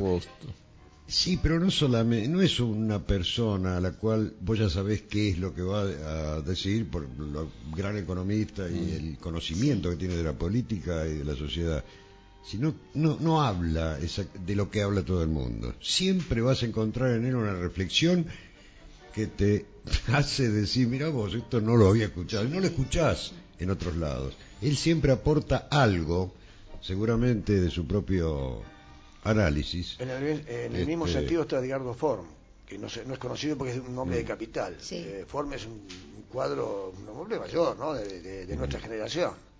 Este, que sería interesante que lo vaya a conocer. Bueno, los únicos que lo llevan a los medios, los medios que lo llevan, mejor dicho, eh, bueno, Víctor Hugo Morales, este, eh, y, el gato silvestre, porque no, no, no va a muchos programas. Y bueno, invita también Navarro, esa, claro, esa eh, trilogía, claro, eh, pero lo de Heller sí, tal cual. Hoy lo hablábamos antes del programa con él, precisamente antes que llegaras vos, este, Meta, de que tiene un sentido de, del análisis de este Heller realmente extraordinario. Superior, me parece que superior. Y además en lo que es el Credit porque yo digo, yo he ido a veces voy a los cajeros, y hablo con algún cliente que sale de algún Credit y es realmente maravilla, porque el, el, apoyo que le ha dado a, las pymes mm, este, este, banco en los últimos 20 años es realmente maravilloso, ¿no? Bueno, tiene que ver con la, manera de pensar y actuar de la misma forma, eso es lo que, lo que mm, La coherencia. Exacto. Cuando convertís eh, tu pensamiento en una línea de vida, pero qué interesante, 600 eh, afiliados, realmente un número pero más, más, que interesante, ¿cierto? Estaba En una población... Lo que pasa es que la doctora Mirta le debe decir, o te afiliás o no, te, doy el diagnóstico, no te doy el diagnóstico. Mirá que estaba pensando que fue la diferencia que hubo en la última elección para intendente. Justo, ¿no? exactamente. Esa era la cifra más o menos. No, pero a mí me encantó esto que, que, decís que politizar la, la, este, consulta, la consulta porque en, otra área de la salud, como el caso de, la psicología, en, psiquiatría lo hacía Enrique Pillón Rivier, el, creador de la psicología, social, que él eh, hablaba de política con sus pacientes. ¿Por qué no? y es este, fundamental. Y él le decía siempre este, una frase importante. Así es la militancia, además. Cuando te dicen loco, pensá que el que te lo dice es porque es más loco que vos. Claro, y es eh, muchas veces cuando hablo con jóvenes y me dicen, no, no, pero doctora, a mí la política no me gusta. Ah, digo, entonces tampoco te gusta la historia. La historia sí. Y bueno, la política es la historia que estás haciendo vos protagonista. Estamos, Todo lo que no hagas. Interesante, yo elegí el profesorado de historia, yo estudié historia porque me interesaba la política, precisamente. Claro. O sea, si no, no, no. Y entonces cuando les hago esa reflexión, dice, ah, bueno, como diciendo, lo tengo que repensar esto, ¿no? El apolitismo, esa es una verdadera enfermedad. Claro. Ser apolítico. Igual hay que cambiar los contenidos en las escuelas porque la historia que nos contaron, como dice claro. Ortiz, el 90% es mentira. La historia la escriben los que ganan. Vos sabés que yo, antes de ser mm. médica, fui maestra. Y mm, mis alumnas me buscaron por cielo y tierra para ver realmente si yo seguía viviendo con el pensamiento que les di en su momento. Yo tuve una alumna este, inolvidable, como muchas de ellas, que yo las veo ahora y le digo, mira, me acuerdo de tu letra, pero la tengo grabada. Tu letra. Vos sabés que en esa época ir desde la zona oeste, Morón, Castelar, Ramos Mejía, a Capital no era tan frecuente y había muchas de mis alumnas que nunca habían ido a Capital. Y yo las reunía en grupitos de cuatro en la estación y las llevaba a conocer lo que ellas quisieran conocer. O iban al botánico, las llevaba a tomar el té a una confitería que ellas escuchaban nombrar, eh, les hacía un paseo por Capital, volvían felices. Y otras cosas que hacíamos, por ejemplo, había una chica que había tenido poliomielitis y le iban a hacer una operación este, y no iba a poder concurrir por un periodo tan prolongado que perdía la escolaridad. Entonces yo, con el consentimiento de la directora, iba, yo no tenía vehículo, tenía que tomar dos colectivos, y me iba con tres o cuatro compañeritas todos los días a darle la clase, a corregirle la tarea y después las dejaba que merendaran para que tuvieran su recreo. Y así pudo salvar el año. Y toda esa, esa coherencia en lo que uno piensa de lo que necesitaba el otro, ellas querían saber si la había conservado. Y yo escribí un pequeño libro cuando hice el lanzamiento del Partido Solidario en Pilar y invité a quienes eran este, conocidos de distintas áreas, médicos, amigos, este, y busqué a una alumna para que escribiera algo. Y recuerdo que lo que puso es este, que es sorprendente encontrarla después de tantos años este, con la misma coherencia de lo que les enseñé a ella. Estaban en séptimo grado y yo les hablaba de Upensky, de Saint-Exupéry, de cosas que no eran comunes. y les hacía obras de teatro, que las escribía yo, por lo que uno era heredado, ¿no? Y les escribía obras donde los españoles, que son el origen de mi familia, eh, como colonizadores habían sido nefastos y lo que eran las tribus indígenas. Y, y tenía una alumna que había sido adoptada por una familia de muy buena situación económica, pero era originaria de tribus originarias y era muy acomplejada porque era una chica muy grandota con un pelo hirsuto y yo la hice hacer de Moctezuma.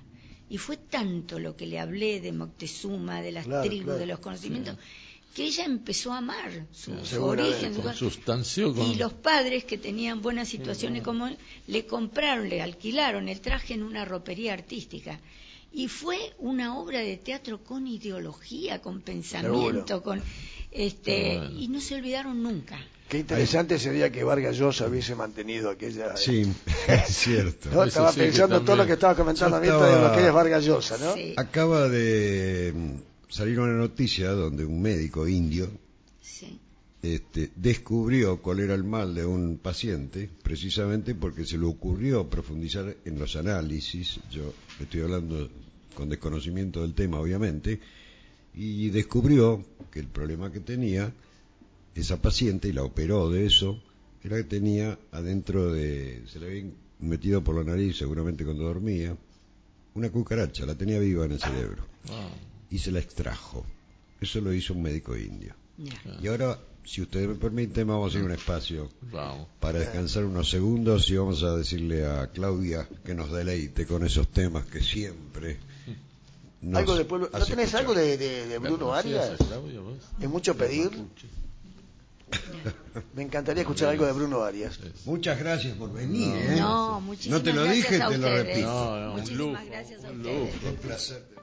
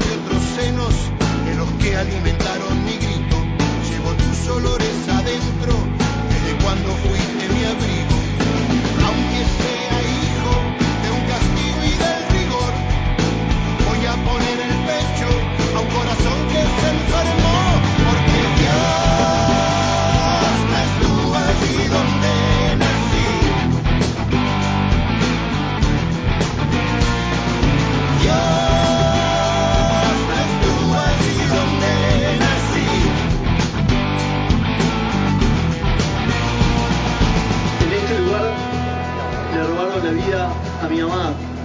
Ella aún está desaparecida. En este lugar idearon un plan macabro de robo de bebés. Acá hubo personas que creyeron, que se creyeron impunes, jugando conmigo y sacándome la identidad durante 25 años. Tuve mucho tiempo de búsqueda y hace dos años, sin tener elementos fuertes, le puse nombre a lo que buscaba y dije, soy hijo de desaparecidos. Encontré la verdad hace dos meses, soy el número 77. Cuando el análisis de ADN confirmó que soy hijo de Alicia y Damián, ahora sí puedo decir, soy, soy mis padres, soy Alicia y Damián, les pertenezco y, tengo la sangre de ellos. Yo soy Juan, el último aparecido, mi sangre con oraciones, reza donde no hay Cristos, me abrazo a y hablo con voces en secreto. Lloro tus lágrimas con mis ojos bien abiertos. Y aunque salí de un pozo de sepultura y suciedad,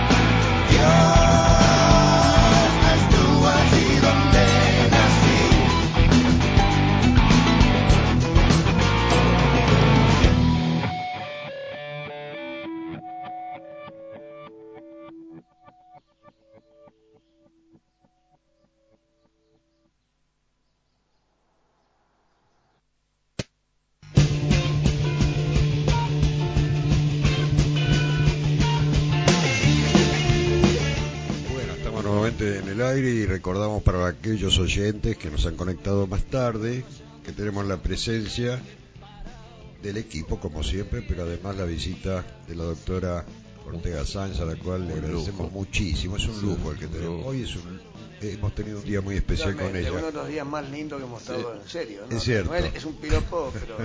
Tengo un mensaje de mi mujer que se pudo conectar desde el remanso porque a veces no nos podemos conectar. casa. No, no, me dice, público, me dice, entonces. mandame saludos. Si no me voy al asilo que fue el burro amarillo a mirar pornografía con los viejitos. muy bueno. Está bueno, ¿eh? Así que Tiene un Alin- sentido del sí, humor sí. maravilloso. compañera también te mando un beso grande. Le mandamos Acá un te- saludo muy grande desde acá y un beso porque Qué humor, fantástico. Yo quería, por favor, antes de... Ya, eh, sabemos que hemos abusido- abusado mucho de tu presencia, y, pero tenemos que... que- Claro, hay que sacar- exprimirla. Hay que exprimirla, claro, cuando la tenemos acá. Pero a mí me gustaría mucho que relataras esa historia tan linda que tenés con respecto a tu, a tu padre. A mí me gustaría eh, brindarle a los oyentes esta historia que es por demás este eh, maravillosa. Así que te escuchamos. Bueno, eh, mi padre era Tilano Ortega Sanz, era escritor que se dedicó a escribir novelas radiales. Y lo que yo tuve muy poca época eh, con mi padre porque papá falleció cuando ya tenía dos años y medio. Pero una hermana mayor, que me lleva unos cuantos años a mí, se encargó de contarme historias y anécdotas y cosas de papá. Eh, papá había nacido en España y vino desde muy chiquito. y este, en su compañía teatral vino a trabajar desde Los Toldos Eva Perón. Y esto lo documentó Argentores cuando yo viajé a España, porque cuando se enteraron en el pueblito de él de lo que había, del éxito que había tenido papá acá en la Argentina, este, bueno, quisieron, lo declararon ciudadano ilustre, así que yo viajé para dar conferencias de prensa en España y fue recibido con todos los honores este, y en este momento en la alcaldía de su pueblo de la sequera de Asa y toda una pared de fotos y la placa recordatoria de papá. Tiene una columna truncada que así se representan las muertes jóvenes. Papá murió a los 41 años. Este bueno nos recibió el papa para bendecir esa placa que después llevamos a su pueblo ¿Quién era Pío II o Juan XXIII? El actual, el Papa actual. Ah, fue hace dos años. Ah, ahora, sí, hace, dos, fue fue hace dos claro. años. Claro, claro, no, no, me, lo asocié con la muerte de tu padre. Por claro, eso. No, no, no, no, esto fue ahora, actual. Ahora porque yo fui a, claro. hace dos años a España, Claro, que fue cuando ellos se enteraron de lo que había hecho un ciudadano de ese pueblo. Y ahí supe por qué se habían ido de ese pueblo mis abuelos con papá y sus cuatro hermanitos pequeños. Se fueron porque hubo, es un pueblo que vive de los viñedos a orillas del Duero. Y este, hubo una peste que acabó con todo el viñedo en ese año justamente y todos los jóvenes, como eran en esa época mis abuelos, eh, tuvieron que irse y los destinos eran Estados Unidos o Argentina y ellos eligieron Argentina. Y por eso vinieron acá. Mis abuelos eran los maestros del pueblo. Y acá vinieron y también fueron maestros y tenían la, la particularidad de que daban clases en el ciclo lectivo y en el verano se trasladaban a alguna estancia que los contrataba con todos sus hijos a dar clases las- a los peones de la estancia, a enseñarles a leer y a escribir. O sea que toda la historia familiar es de estar siempre cercanos a los que necesitan. Por eso mi padre cuando escuchó que le habían puesto en la cama al peón rural, se emocionó y lloró porque él conoció Claro. mucho eh, con sus padres y con las vivencias que tenían en el campo, la, la desvalorización que había para el peón rural. Y bueno, lo notable de las novelas de mi papá, que son todas reivindicatorias, ahí siempre el héroe es el peón, el maltratado, y siempre patrones que no, que no los defendían, en- que no defendían sus derechos. Así que este, fue muy lindo para mí reencontrarme con todo lo que había hecho. Y realmente cuando fui a España me costaba encontrar material este, que hablara bien de España, porque papá amaba la Argentina y, y fue un argentino más. Y él pidió la nacionalización porque iba a trabajar con Eva Perón y cuando le llegó la, la ciudadanía, hacía dos o tres meses que había fallecido. O sea Ah, que él nunca pudo ser No argentino. pudo ser. No la él pudo murió siendo Claro. español. Qué notable. Sí. Pero eh, sintiendo, ¿no? Eso de ser este, argentino, ¿no? Exacto. Yo digo, y estar al lado de Eva Perón, nada más. al nada lado de Eva. Perón. Así que en España se le hizo envidia. un reconocimiento inmenso porque fue etapa de los diarios, la visita y el, y el conocer lo que había sido papá. En este momento el pueblo tiene 41 habitantes, todos viejitos, porque quedó este, Claro, como sí, un sí. pueblito fantasma desde aquella época, que se fueron todos los jóvenes y los maestros también tuvieron que irse porque no tenían más, más función dentro de ese lugar. Claro, claro. Y así que, bueno, es eh, interesante toda la, historia de papá. Y mi hermana siempre me dice que pida que lleve una ruta el nombre de papá, porque él vivió en la ruta. Papá hacía este, un éxito en Capital, que se cortaba el tránsito cuando inauguraba una obra en, en, por ejemplo, el Teatro Fénix, inmediatamente que terminaba de Flores, Flores, sí. y este terminaba esa de estrenar esa obra y ya estaba armando el micro para salir con toda la compañía al interior. Iban a donde los llamaban donde eh, armaban este en estancias en galpones que guardaban este el grano y distintas bueno los vaciaban para armar un escenario y que actuara ahí la compañía de Atilano Ortega Sanz. Así que la gente del campo lo recuerda con un amor increíble. Es un compromiso para nosotros también este, tomar lo que estás diciendo, para este, iniciar algún trámite para lograr eso. Vos sabés que me quedé pensando. Mi hermana me lo pide siempre. Mirta, tenés que lograr que algo se llame un teatro, siendo un hombre, siendo un hombre de la cultura, algún teatro, este, a veces uno conectándose con, con amigos de, de, del ámbito, ¿no? No, pero es este, una buena y el hecho sí, que sí, sí, porque es emocionante escucharlo, en capilla, eso podría proponerse para que se debata claro, claro. Consejo Liberal. A mí pacientes de capilla me han traído programas de la obra que publicaba Papá. La obra que más recuerda a la gente es El bollerito de la cara sucia. Y el poema que más este, se hizo conocido fue Calfucurá, que relata la muerte del cacique Calfucurá. Él tenía... la hija de que escribió Calfucurá, porque me acuerdo, ah. yo ese lo conozco. Es maravilloso, a mí es, sé, yo porque todas esas cosas que, se las tengo que, hacer llegar. Bueno. ¿Tus hermanas también son militantes así como vos? Mi hermana y el marido que acaba de fallecer son socialistas ah. y ellos fundaron la Casa Socialista en Morón mm. y yo vengo de una familia totalmente militante en distintas cosas. Mi abuelo materno era anarquista. Ah, y mi abuelo este, me enseñó cosas, imagínate, a mí me mandaban a un colegio de monjas. Yo hice escuela primaria y secundaria en, soy salesiana, en María Mazarelo. Y mi abuelo me daba letra para increpar a las monjas. Y ahora que soy grande y las veo, me dice, qué mala que eras. Dice, siempre nos estabas este, haciendo preguntas que te enseñaba tu abuelo. Mi abuelo me enseñó cuando yo era chiquita, ya me hablaba de Darwin, que le, que le preguntara a la monja tal cosa, tal otra. La monja pobre no sabía ni qué responder. cosas que me hace acordar a la, la, madre de mis hijos. Mi mujer también, en Saladillo, llegué a un colegio de monjas y era terrible, ella se peleaba con todas y después, después de 20 años se encontraron y dice, ay, te casaste porque estaba embarazada. Me sí, vos no, le dijo la madre superior. claro. Estamos en recuerdos familiares. Eh, mi abuelo materno cuando decíamos que nos decía, bueno, ¿qué querés comer? Y le decíamos, cualquier cosa. No, cualquier cosa es un cura o un militar. claro. Y bueno, este, en mi familia había este, mucho socialismo, este, por mi hermana, mi cuñado, que eran mayores. No el de Santa Fe de hoy, no, de hoy no. El verdadero. Y este, y después, eh, por la familia de mi marido, eran todos peronistas, peronistas. Yo tuve un cuñado, hermano de mi marido, desaparecido en Mansión Seré Ah, este, por su militancia, pero en realidad eh, fue porque él no tenía imprenta propia, tenía el diario La Tribuna, que existe todavía y lo lleva su hija en Morón. Él llevaba a imprimir a una imprenta donde se habían hecho volantes de la ERP. Y esa noche cayó este, el ejército y la policía y a ver quién llevó a imprimir esto, quién llevó a imprimir. Y lo fueron a buscar a su casa, le envolvieron la cabeza en una toalla y le destrozaron los dientes contra la mesada de la cocina.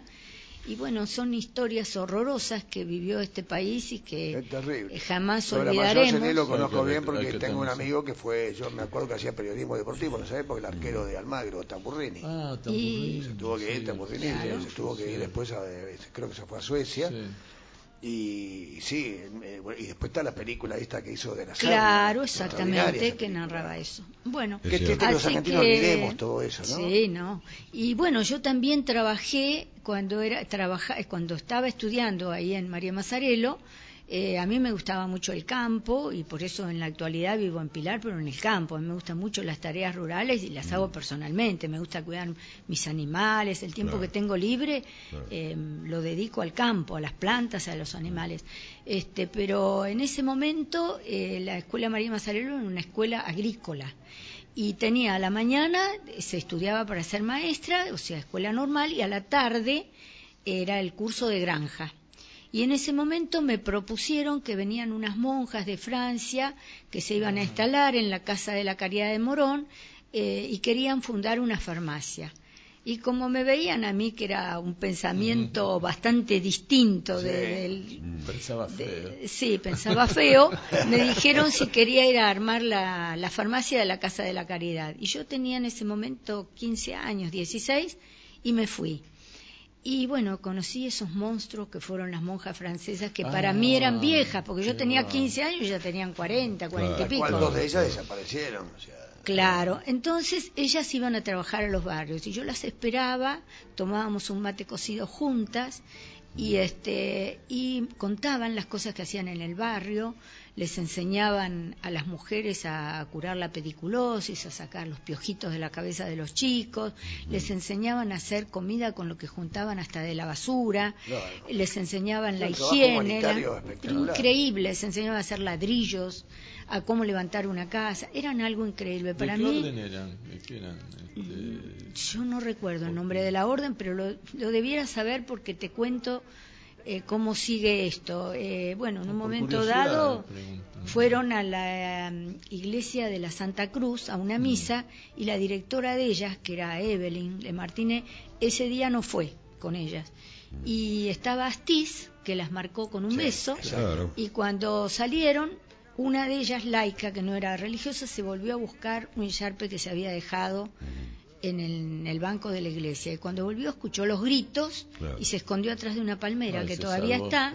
Y se llevaron a las monjas en los Ford Falcon verdes que nunca más aparte, aparte lo, lo, que dijiste de los aviones. muchos nos hemos olvidado. Esa marcó con un beso. Con un beso. Como Judas. Y fue, fue increíble este, el sufrimiento que tuvimos porque eran vidas eh, que, es difícil convivir en este mundo con mm. seres así. Yo me acuerdo de Alice una vez que habían este, desalojado a unas familias, a dos o tres familias, y fueron abajo de un puente literalmente. Mm. Y Alice se, esa noche no vino y dijo, ¿cómo los voy a dejar solos abajo de un puente? Y se quedó con ellos hasta que la fue ubicando. Entonces uno veía esos seres que eh, son infinitos en su dar, ¿no? Como decía la Madre Teresa, el dar para una persona de esa magnitud es dar hasta que duela, no dar lo que sobra. Es dar lo que te duele. Dar. No lo que se derrama. Exactamente. y bueno, actualmente soy la médica de Alice, de, ah, perdón, de Evelyn, que era la superiora, ah, y cuando hacemos alguna cosa de derechos humanos o algún acto, ella me acompaña, es muy temerosa, no sale con nadie, pero si yo la voy a buscar y la llevo a un lugar y les habla y les cuenta. Y Evelyn 89. Sí, pero una lucidez y habla y te cuenta todas las historias. Bueno, Mirta, este, evidentemente hemos, hemos confirmado que en algunos casos, tampoco vamos a generalizar, los genes se vienen transmitiendo de generación en generación y, vos, y, vos, sos la muestra ¿eh? firme de que precisamente suceden esas cosas maravillosas. Hay un, un mensaje? que justamente dice, el Partido Solidario tiene representación en 19 provincias. Edgardo Ford, este, ex legislador porteño, fue condecorado por la legislatura como el eh, legislador más laborioso. Saludos, Pesol Pilar. ¿Eh? Te mandan este mensaje para vos. el oyente que mandó esto porque eso este, lo tenía en mente y no lo dije, ah. de que fue condecorado. Fue condecorado, sí. Así que... También dice que el proyecto de protección del Bauer fue impulsado por los diputados Carlos Sí. Claro, sí. Sí, sí, sí. Eso no sé si lo, mencionamos, creo que no. En, ah. esa alianza con el nuevo encuentro, sí, sí, sí, lleva la firma de varios diputados que lo acompañaron, pero fue iniciativa de Carlos Fue iniciativa de Heller, sí. sí. Bueno. La verdad, este, la verdad, Mirta, estamos muy más que complacientes de haberte recibido. Es un lujo, como bien dice acá el compañero Osvaldo y Gerardo, tenerte. Y sabes que, bueno, los micrófonos, por lo menos de mi programa, de este programa que nosotros tenemos este en este, este el Cardalero en FM con este equipo maravilloso, está abierto para cuando vos quieras este, visitarnos. Es un placer. Muchísimas gracias, la verdad que hemos pasado un momento hermoso contando historias de, de, ahora, de antes y de siempre, ¿no? Porque el hilo de la historia es eterno. Cuando yo pienso en las obras de mi padre mm. y que es como, como yo pondría eh, vida a esos personajes, cuando pienso cómo fue mi vida como docente, el recuerdo que pude dejar y cómo uno mantiene la coherencia a pesar de, de que pasen los años, y que no aflojo en la militancia ni un minuto de mi vida. Todo lo que pueda estar, que mis tiempos de trabajo me lo permiten, eh, donde me piden que vaya, voy a apoyar las causas que en las que uno cree. ¿no? Esa una verdadera militante de la vida. Absolutamente. esas convicciones que hacen que te lleven por una línea de pensamiento innegociable, absolutamente innegociable. Entonces, cuando eh, la doctora habla de coherencia, Habla de eso precisamente. Por eso a veces, cuando hablamos de lo partidario, el otro día yo este, hice un comentario respecto al peronismo. Y, yo no es que estaba en ese momento Velázquez diciendo yo no sabía que no, no eras peronista. Pero no tiene que ver, no es importante, porque es ideológico, no es partidario, no importa quién está llevando adelante los destinos del país en la línea de pensamiento que yo tengo entonces ideológico, no es partidario, no importa el nombre, sino qué, cuáles son las políticas que se están llevando adelante, más allá de su extracción y, se, y su, Pero eh, Raúl, digo, no es en vano que la derecha en el mundo, no en Argentina, siempre eh, habla de hay que mirar para adelante, eso de hablar de, precisamente y porque no les conviene renegar de la historia. Precisamente, un país que reniega la historia no tiene futuro. Absolutamente. Ni presente. Claro que sí, claro que vos decías recién, Raúl Mm. y, Gerardo, Edgardo. Gerardo. Gerardo. ¿Está hablando de Edgardo Ford? Sí, sí, sí, Gerardo. Yo digo lo mismo. Yo, este, hoy soy kirchnerista. Claro. El día que venga eh, algo mejor, me enrolaré, pero no voy a dejar de, no me voy a olvidar de que fui kirchnerista. Pero por supuesto que no. Hasta hoy, y bueno, esto fue lo mejor que vivimos nosotros. Que, nosotros éramos muy chicos cuando vivía Perón, o sea, pero claro, teníamos 5, 7 años. Pero yo milité con mi brazalete de, de, la JP. la JP en, su los años 70. En los años 70 y fue perseguido como tantos. Que fue un oasis en ese momento. bueno, tengo, la, tengo la suerte hoy de poder contarlo, cuando muchos compañeros míos no pudieron hacerlo. No Precisamente los que tienen esa, esa este, o sea, vamos a decir, priorizar la ideología eh, por eso eh, todavía seguimos hablando de Belgrano, de Monteagudo, de, de, de Irigoyen, de, Perón, Dorrego. de, de Dorrego, de Rosa. ¿Por qué? Porque hay una ideología. Eh, no, se puede vivir sin ideología. Porque está por encima de, los, partidarios, de los nombres. O sea, porque tu ideología te hace encauzarte detrás de aquellos que mejor reflejen tu, tu ideología y que la puedan cristalizar en hechos, ¿no? Claro. Porque si no nos quedamos en ideológico y, sí, y es nada más que este, un lirismo. Un lirismo. Tal cual, sí. Así que, pero no, un gusto. Bueno, Mirta, es un placer y, que y ya vuelvo a reiterar la invitación, antes de que la despidas, que vos la tenés que despedir como corresponde, este, en Alem 587, en el local de la UJAPO, el martes próximo a las 19 horas, Bien. que se va a consolidar la la alianza programática y de acción para Capilla del Señor a través de la UJAPU y del Yo espero que todos los amigos, pacientes y conocidos de toda Exaltación de la Cruz, que tengo muchísima gente amiga de Robles, de los Cardales, por mi paso por la Salita, y de Capilla del Señor, que se acerquen para empezar a trabajar conmigo, para militar y para poder ayudar a Diego para que haga una maravillosa gestión y nosotros podamos estar al lado mm. para ayudarlo, apoyarlo y sugerirle las cosas que a veces el que está gobernando no llega a ver. Pero nuestra misión es esa, avisarle las cosas que estamos viendo y que podemos modificar. El rumbo se cambia cada dos minutos. Claro, es cierto. Bueno, queda pendiente todavía la posibilidad de una candidatura de la doctora que en su momento a lo mejor. Claro, para la próxima. Seguramente. la vamos, la vamos a esperar con mucho, con mucho interés y con mucha ansia. Muchísimas gracias, Mirta Ortega Sáenz, la doctora de los viejitos que necesitan también de un apoyo por encima de su tratamiento, de un apoyo que está relacionado con su manera de expresarse, de ser y de ayudar. Así que te agradecemos mucho tu presencia y muchas gracias por venir. A ustedes. Gracias.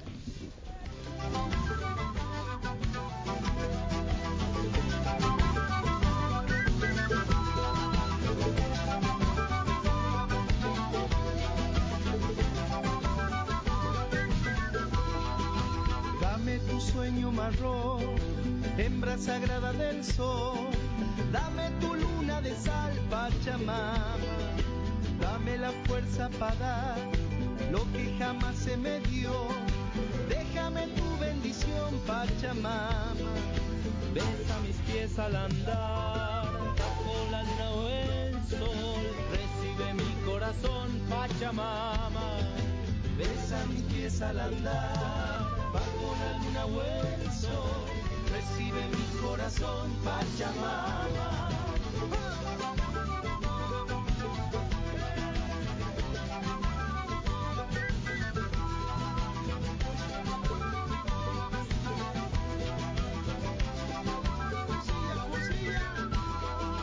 Cuando me toque partir, quiero ser fiel en tu piel. Me honra lo que me das, Pachamama en un solsticio de amor, bajo tu vientre pondré semilla Soy lo que soy, no importa lo que vendrá, me basta con tu calor, Pachamama. Apenas soy lo que soy, no importa lo que vendrá, me basta con tu calor, Pachamama.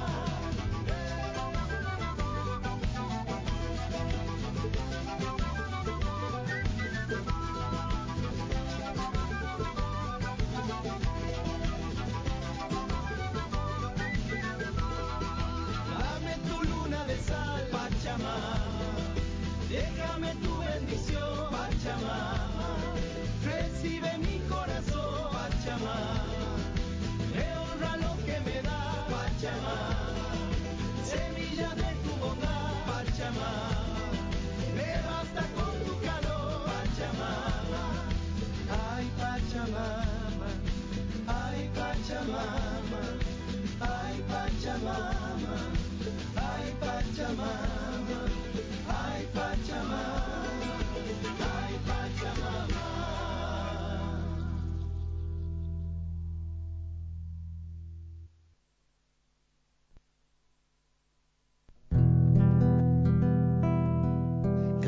cargo de todo le ha pedido de mal modo a la mayoría de la población. Háganse cargo de esta situación a un pasito del abismo.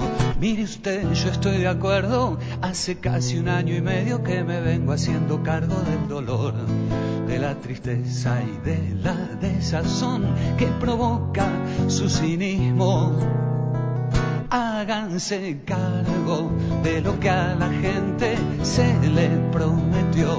Háganse cargo de lo que se le quitó háganse cargo de sus cargos de altas remuneraciones, que de mis canciones me hago cargo yo.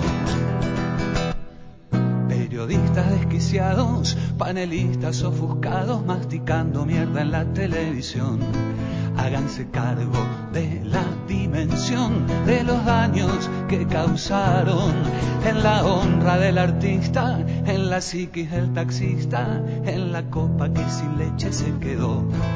Háganse cargo de las leyes que hoy de un plumazo nos borraron.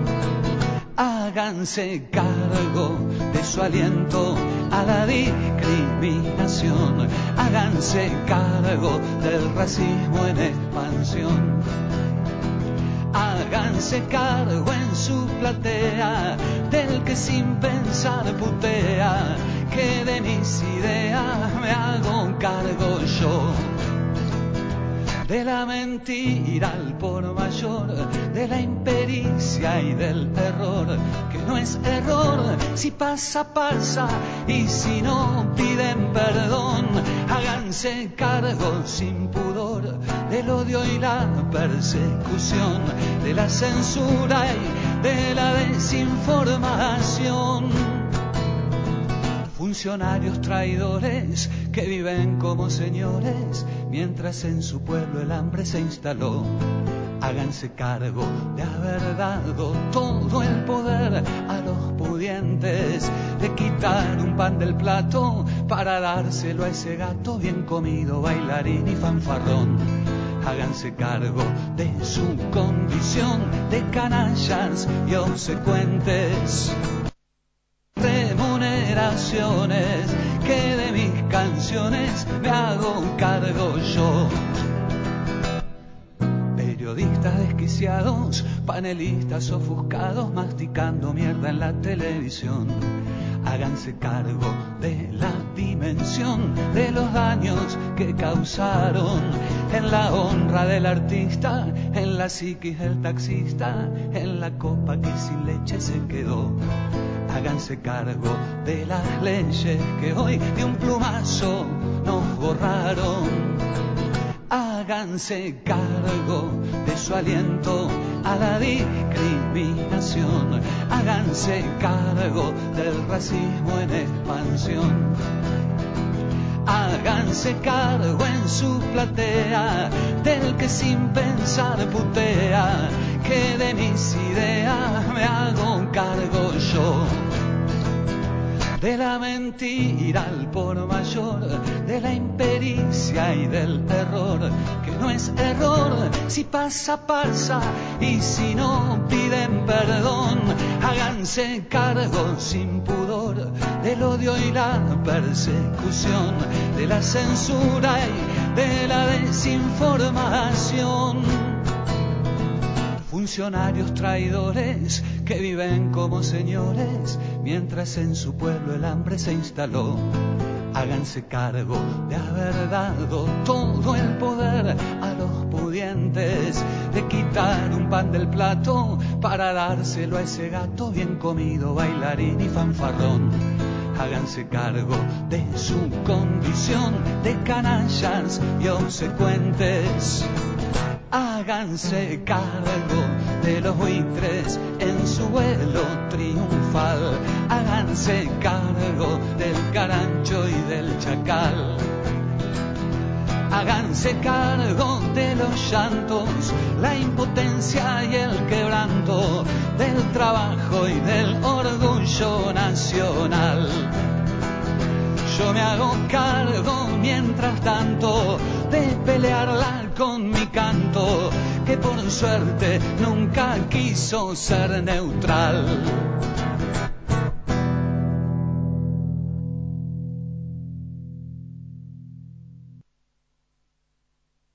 Bueno, ya estamos nuevamente en el aire y a punto de terminar nuestro programa, pero este, vamos a mm, mencionar no solamente lo, lo, que nos ha llevado la mayor parte de este programa, que fue la presencia de la doctora Ortega Sáenz. Queríamos decir que, bueno, nos hemos quedado absorbidos por la conversación, por los temas, por la manera en que se, se desenvuelve esta mujer. Ha sido un lujo, como dice Osvaldo, eh, tenerla acá y él fue justamente el que provocó esto tan este, sencillamente maravilloso. En realidad, sí, pero lo hice a través de que casualmente acá nos manda saludos, que está escuchándonos desde Pilar, el compañero Fabián Lauría, que es militante de PSOL allá en Pilar y fue el que me hizo la conexión con ah, este. se lo y nos dice que está saliendo muy lindo el programa, Fabián. Bueno, nos alegramos mucho Que, que, le guste. Como diría Balá, muchas gracias. Muchas gracias. Así que bueno. Yo lo único que quería hacer mención, para aportar algo nosotros, que no hemos aportado nada, nada más que colaborar con, con, bueno, no, hemos intercambiado, hemos tenido una interacción interesante con, con, con la doctora que eh, ha contado de su nueva integración, o reciente integración en todo caso, con el partido de, de Heller este, de Carlos Heller. Así que, pero yo quería hablar porque estamos ante algunas situaciones que se están, se han ido produciendo en el transcurso de la semana, que seguramente son temas que vamos a tocar con mayor profundidad la semana próxima. Sin embargo, este, hay un manual para privatizar un servicio público. Estoy hablando respecto a aerolíneas. Y ese manual dice que primero dejar de invertir hasta que se deteriore y baje la calidad del servicio, el punto uno, el punto dos dice... Lo hizo Menem eso. Claro, no, no, sí, sí. Este, tenemos referencias muy claras. El punto 2 dice hacer ver al pueblo que el servicio público se deteriora porque es inviable. ¿eh? El punto 3 dice vender el servicio público a una empresa amiga que financie tus campañas electorales. Eso como un manual, digamos, para privatizar un servicio público. Y esto lo tomo, porque me pareció interesante, como referencia respecto a lo que está pasando con Aerolíneas Argentinas que es un tema que vamos a tocar, si ustedes están de acuerdo, en el próximo programa para, este, porque me parece que es, más que importante. Tocaste un tema ayer, eh, antes de salir para la reunión con Mirta, ayer en la noche teníamos la reunión con Mirta y con Diego Nani, estaba mirando la tele y Víctor Hugo dice, bueno, ahora vamos a tratar, después de la pausa, algo que parece que ya es irreversible que es la privatización de las líneas argentinas. Bueno, apagué la televisión y mi mujer viene a abrir el portón. Le digo, ¿sabes que tengo una angustia en el pecho? Y me vio tan mal que me dice, no vayas, ¿qué te pasa? No, no, por la noticia que escuché.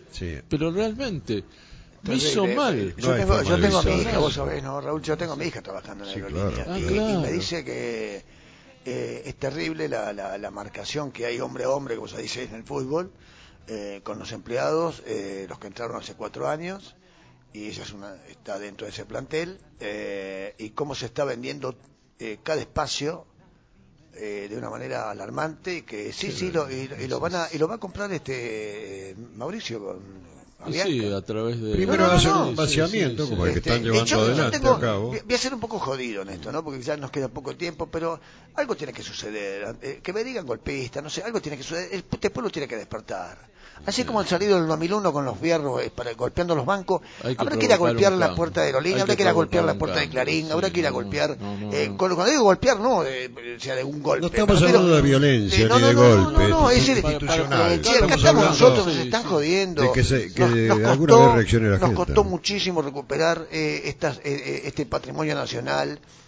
No podemos regalarlo de nuevo a cuatro o cinco este, delincuentes ya vimos lo que está pasando, lo que pasó en Gendarmería hoy, estos que vinieron a, cuidarnos con el tema de, la, seguridad, resulta que ya están robando dentro de inteligencia de Gendarmería, es gravísimo, esto no pasa en ningún país del mundo. El jefe de policía, por de, favor, de la nueva policía, ahora está en Cana. Sí, eh, pero sin embargo se están incorporando este, armas e instrumentos para reprimir, precisamente, para reprimir. Quiero decir, ¿no? solamente nos castigan, sino que tampoco tenemos derecho al reclamo. Que despertar de este pueblo, no, no, no, lo veo muy dormido.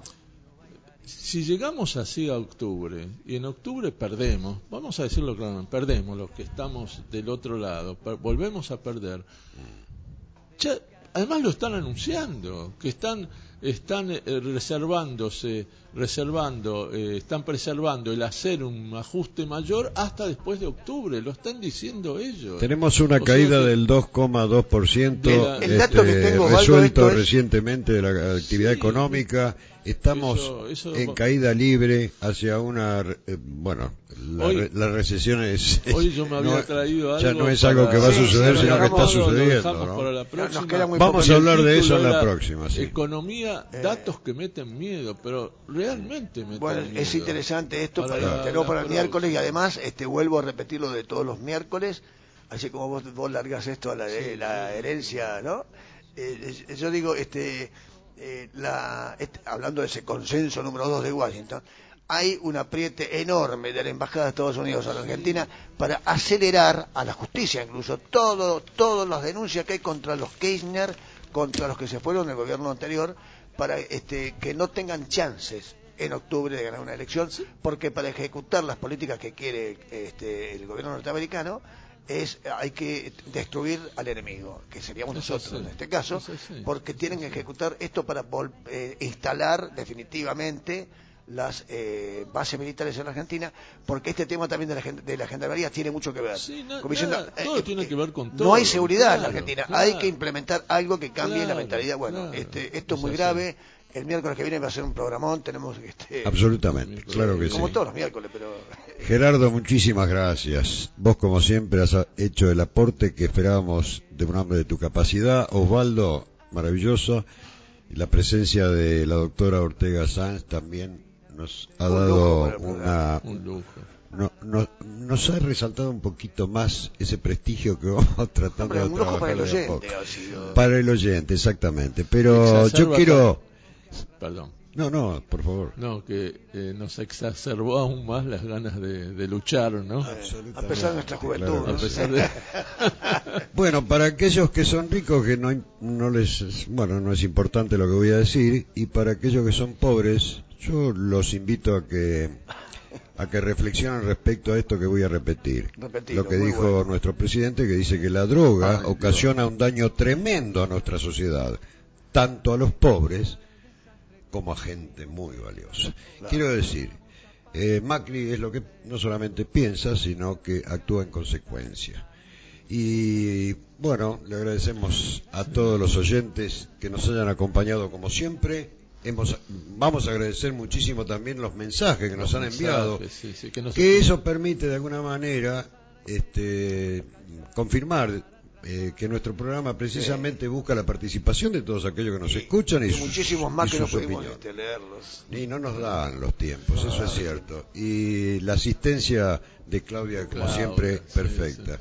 Y yo este, hoy voy a cambiar la frase. ¿Ah, sí? Sí, sí, ahora se me ocurrió ¿Vas a hablar de los pobres? ¿Vas a hablar no, de los pobres? No, no, se me ocurrió recién cuando Raúl estaba hablando, repitiendo lo de los pobres. Anotala, anotala. Que nosotros los argentinos debemos haber hecho algo que irritó mucho a Dios y al diablo para merecernos lo que nos está pasando, porque eh. si no, no se explica. Algunas cosas habíamos hecho muy mal que no solo irritamos a Dios, sino también al diablo para... ¿Sabés que van a decir que... la culpa la tuvo Perón por aquello de alpargatas y libros? no, no, no, nos cultivó. es terrible. Bueno, muchas gracias a todos los oyentes, muchas gracias por acompañarnos, muchas gracias Gerardo, Osvaldo, Claudia. Hemos tenido un hermoso programa, por lo menos en lo que a mí respecta, en mi opinión. Y ahora nos vamos a retirar entonces agradeciendo la compañía de todos ustedes, queridos oyentes, y será hasta el próximo miércoles. Vamos a escuchar algo que se los recomiendo.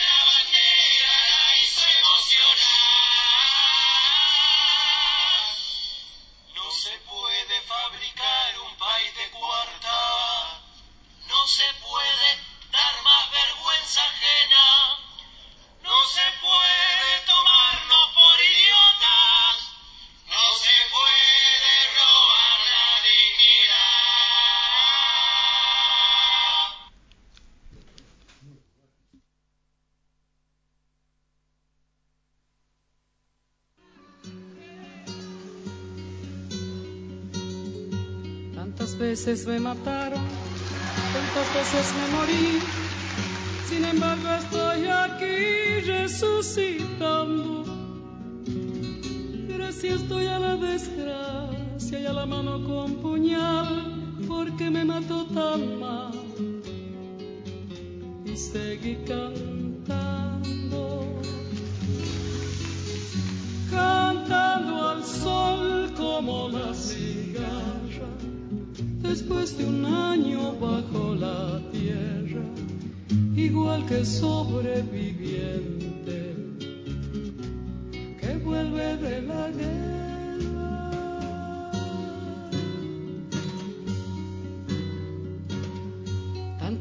veces me borraron, tantas desaparecí.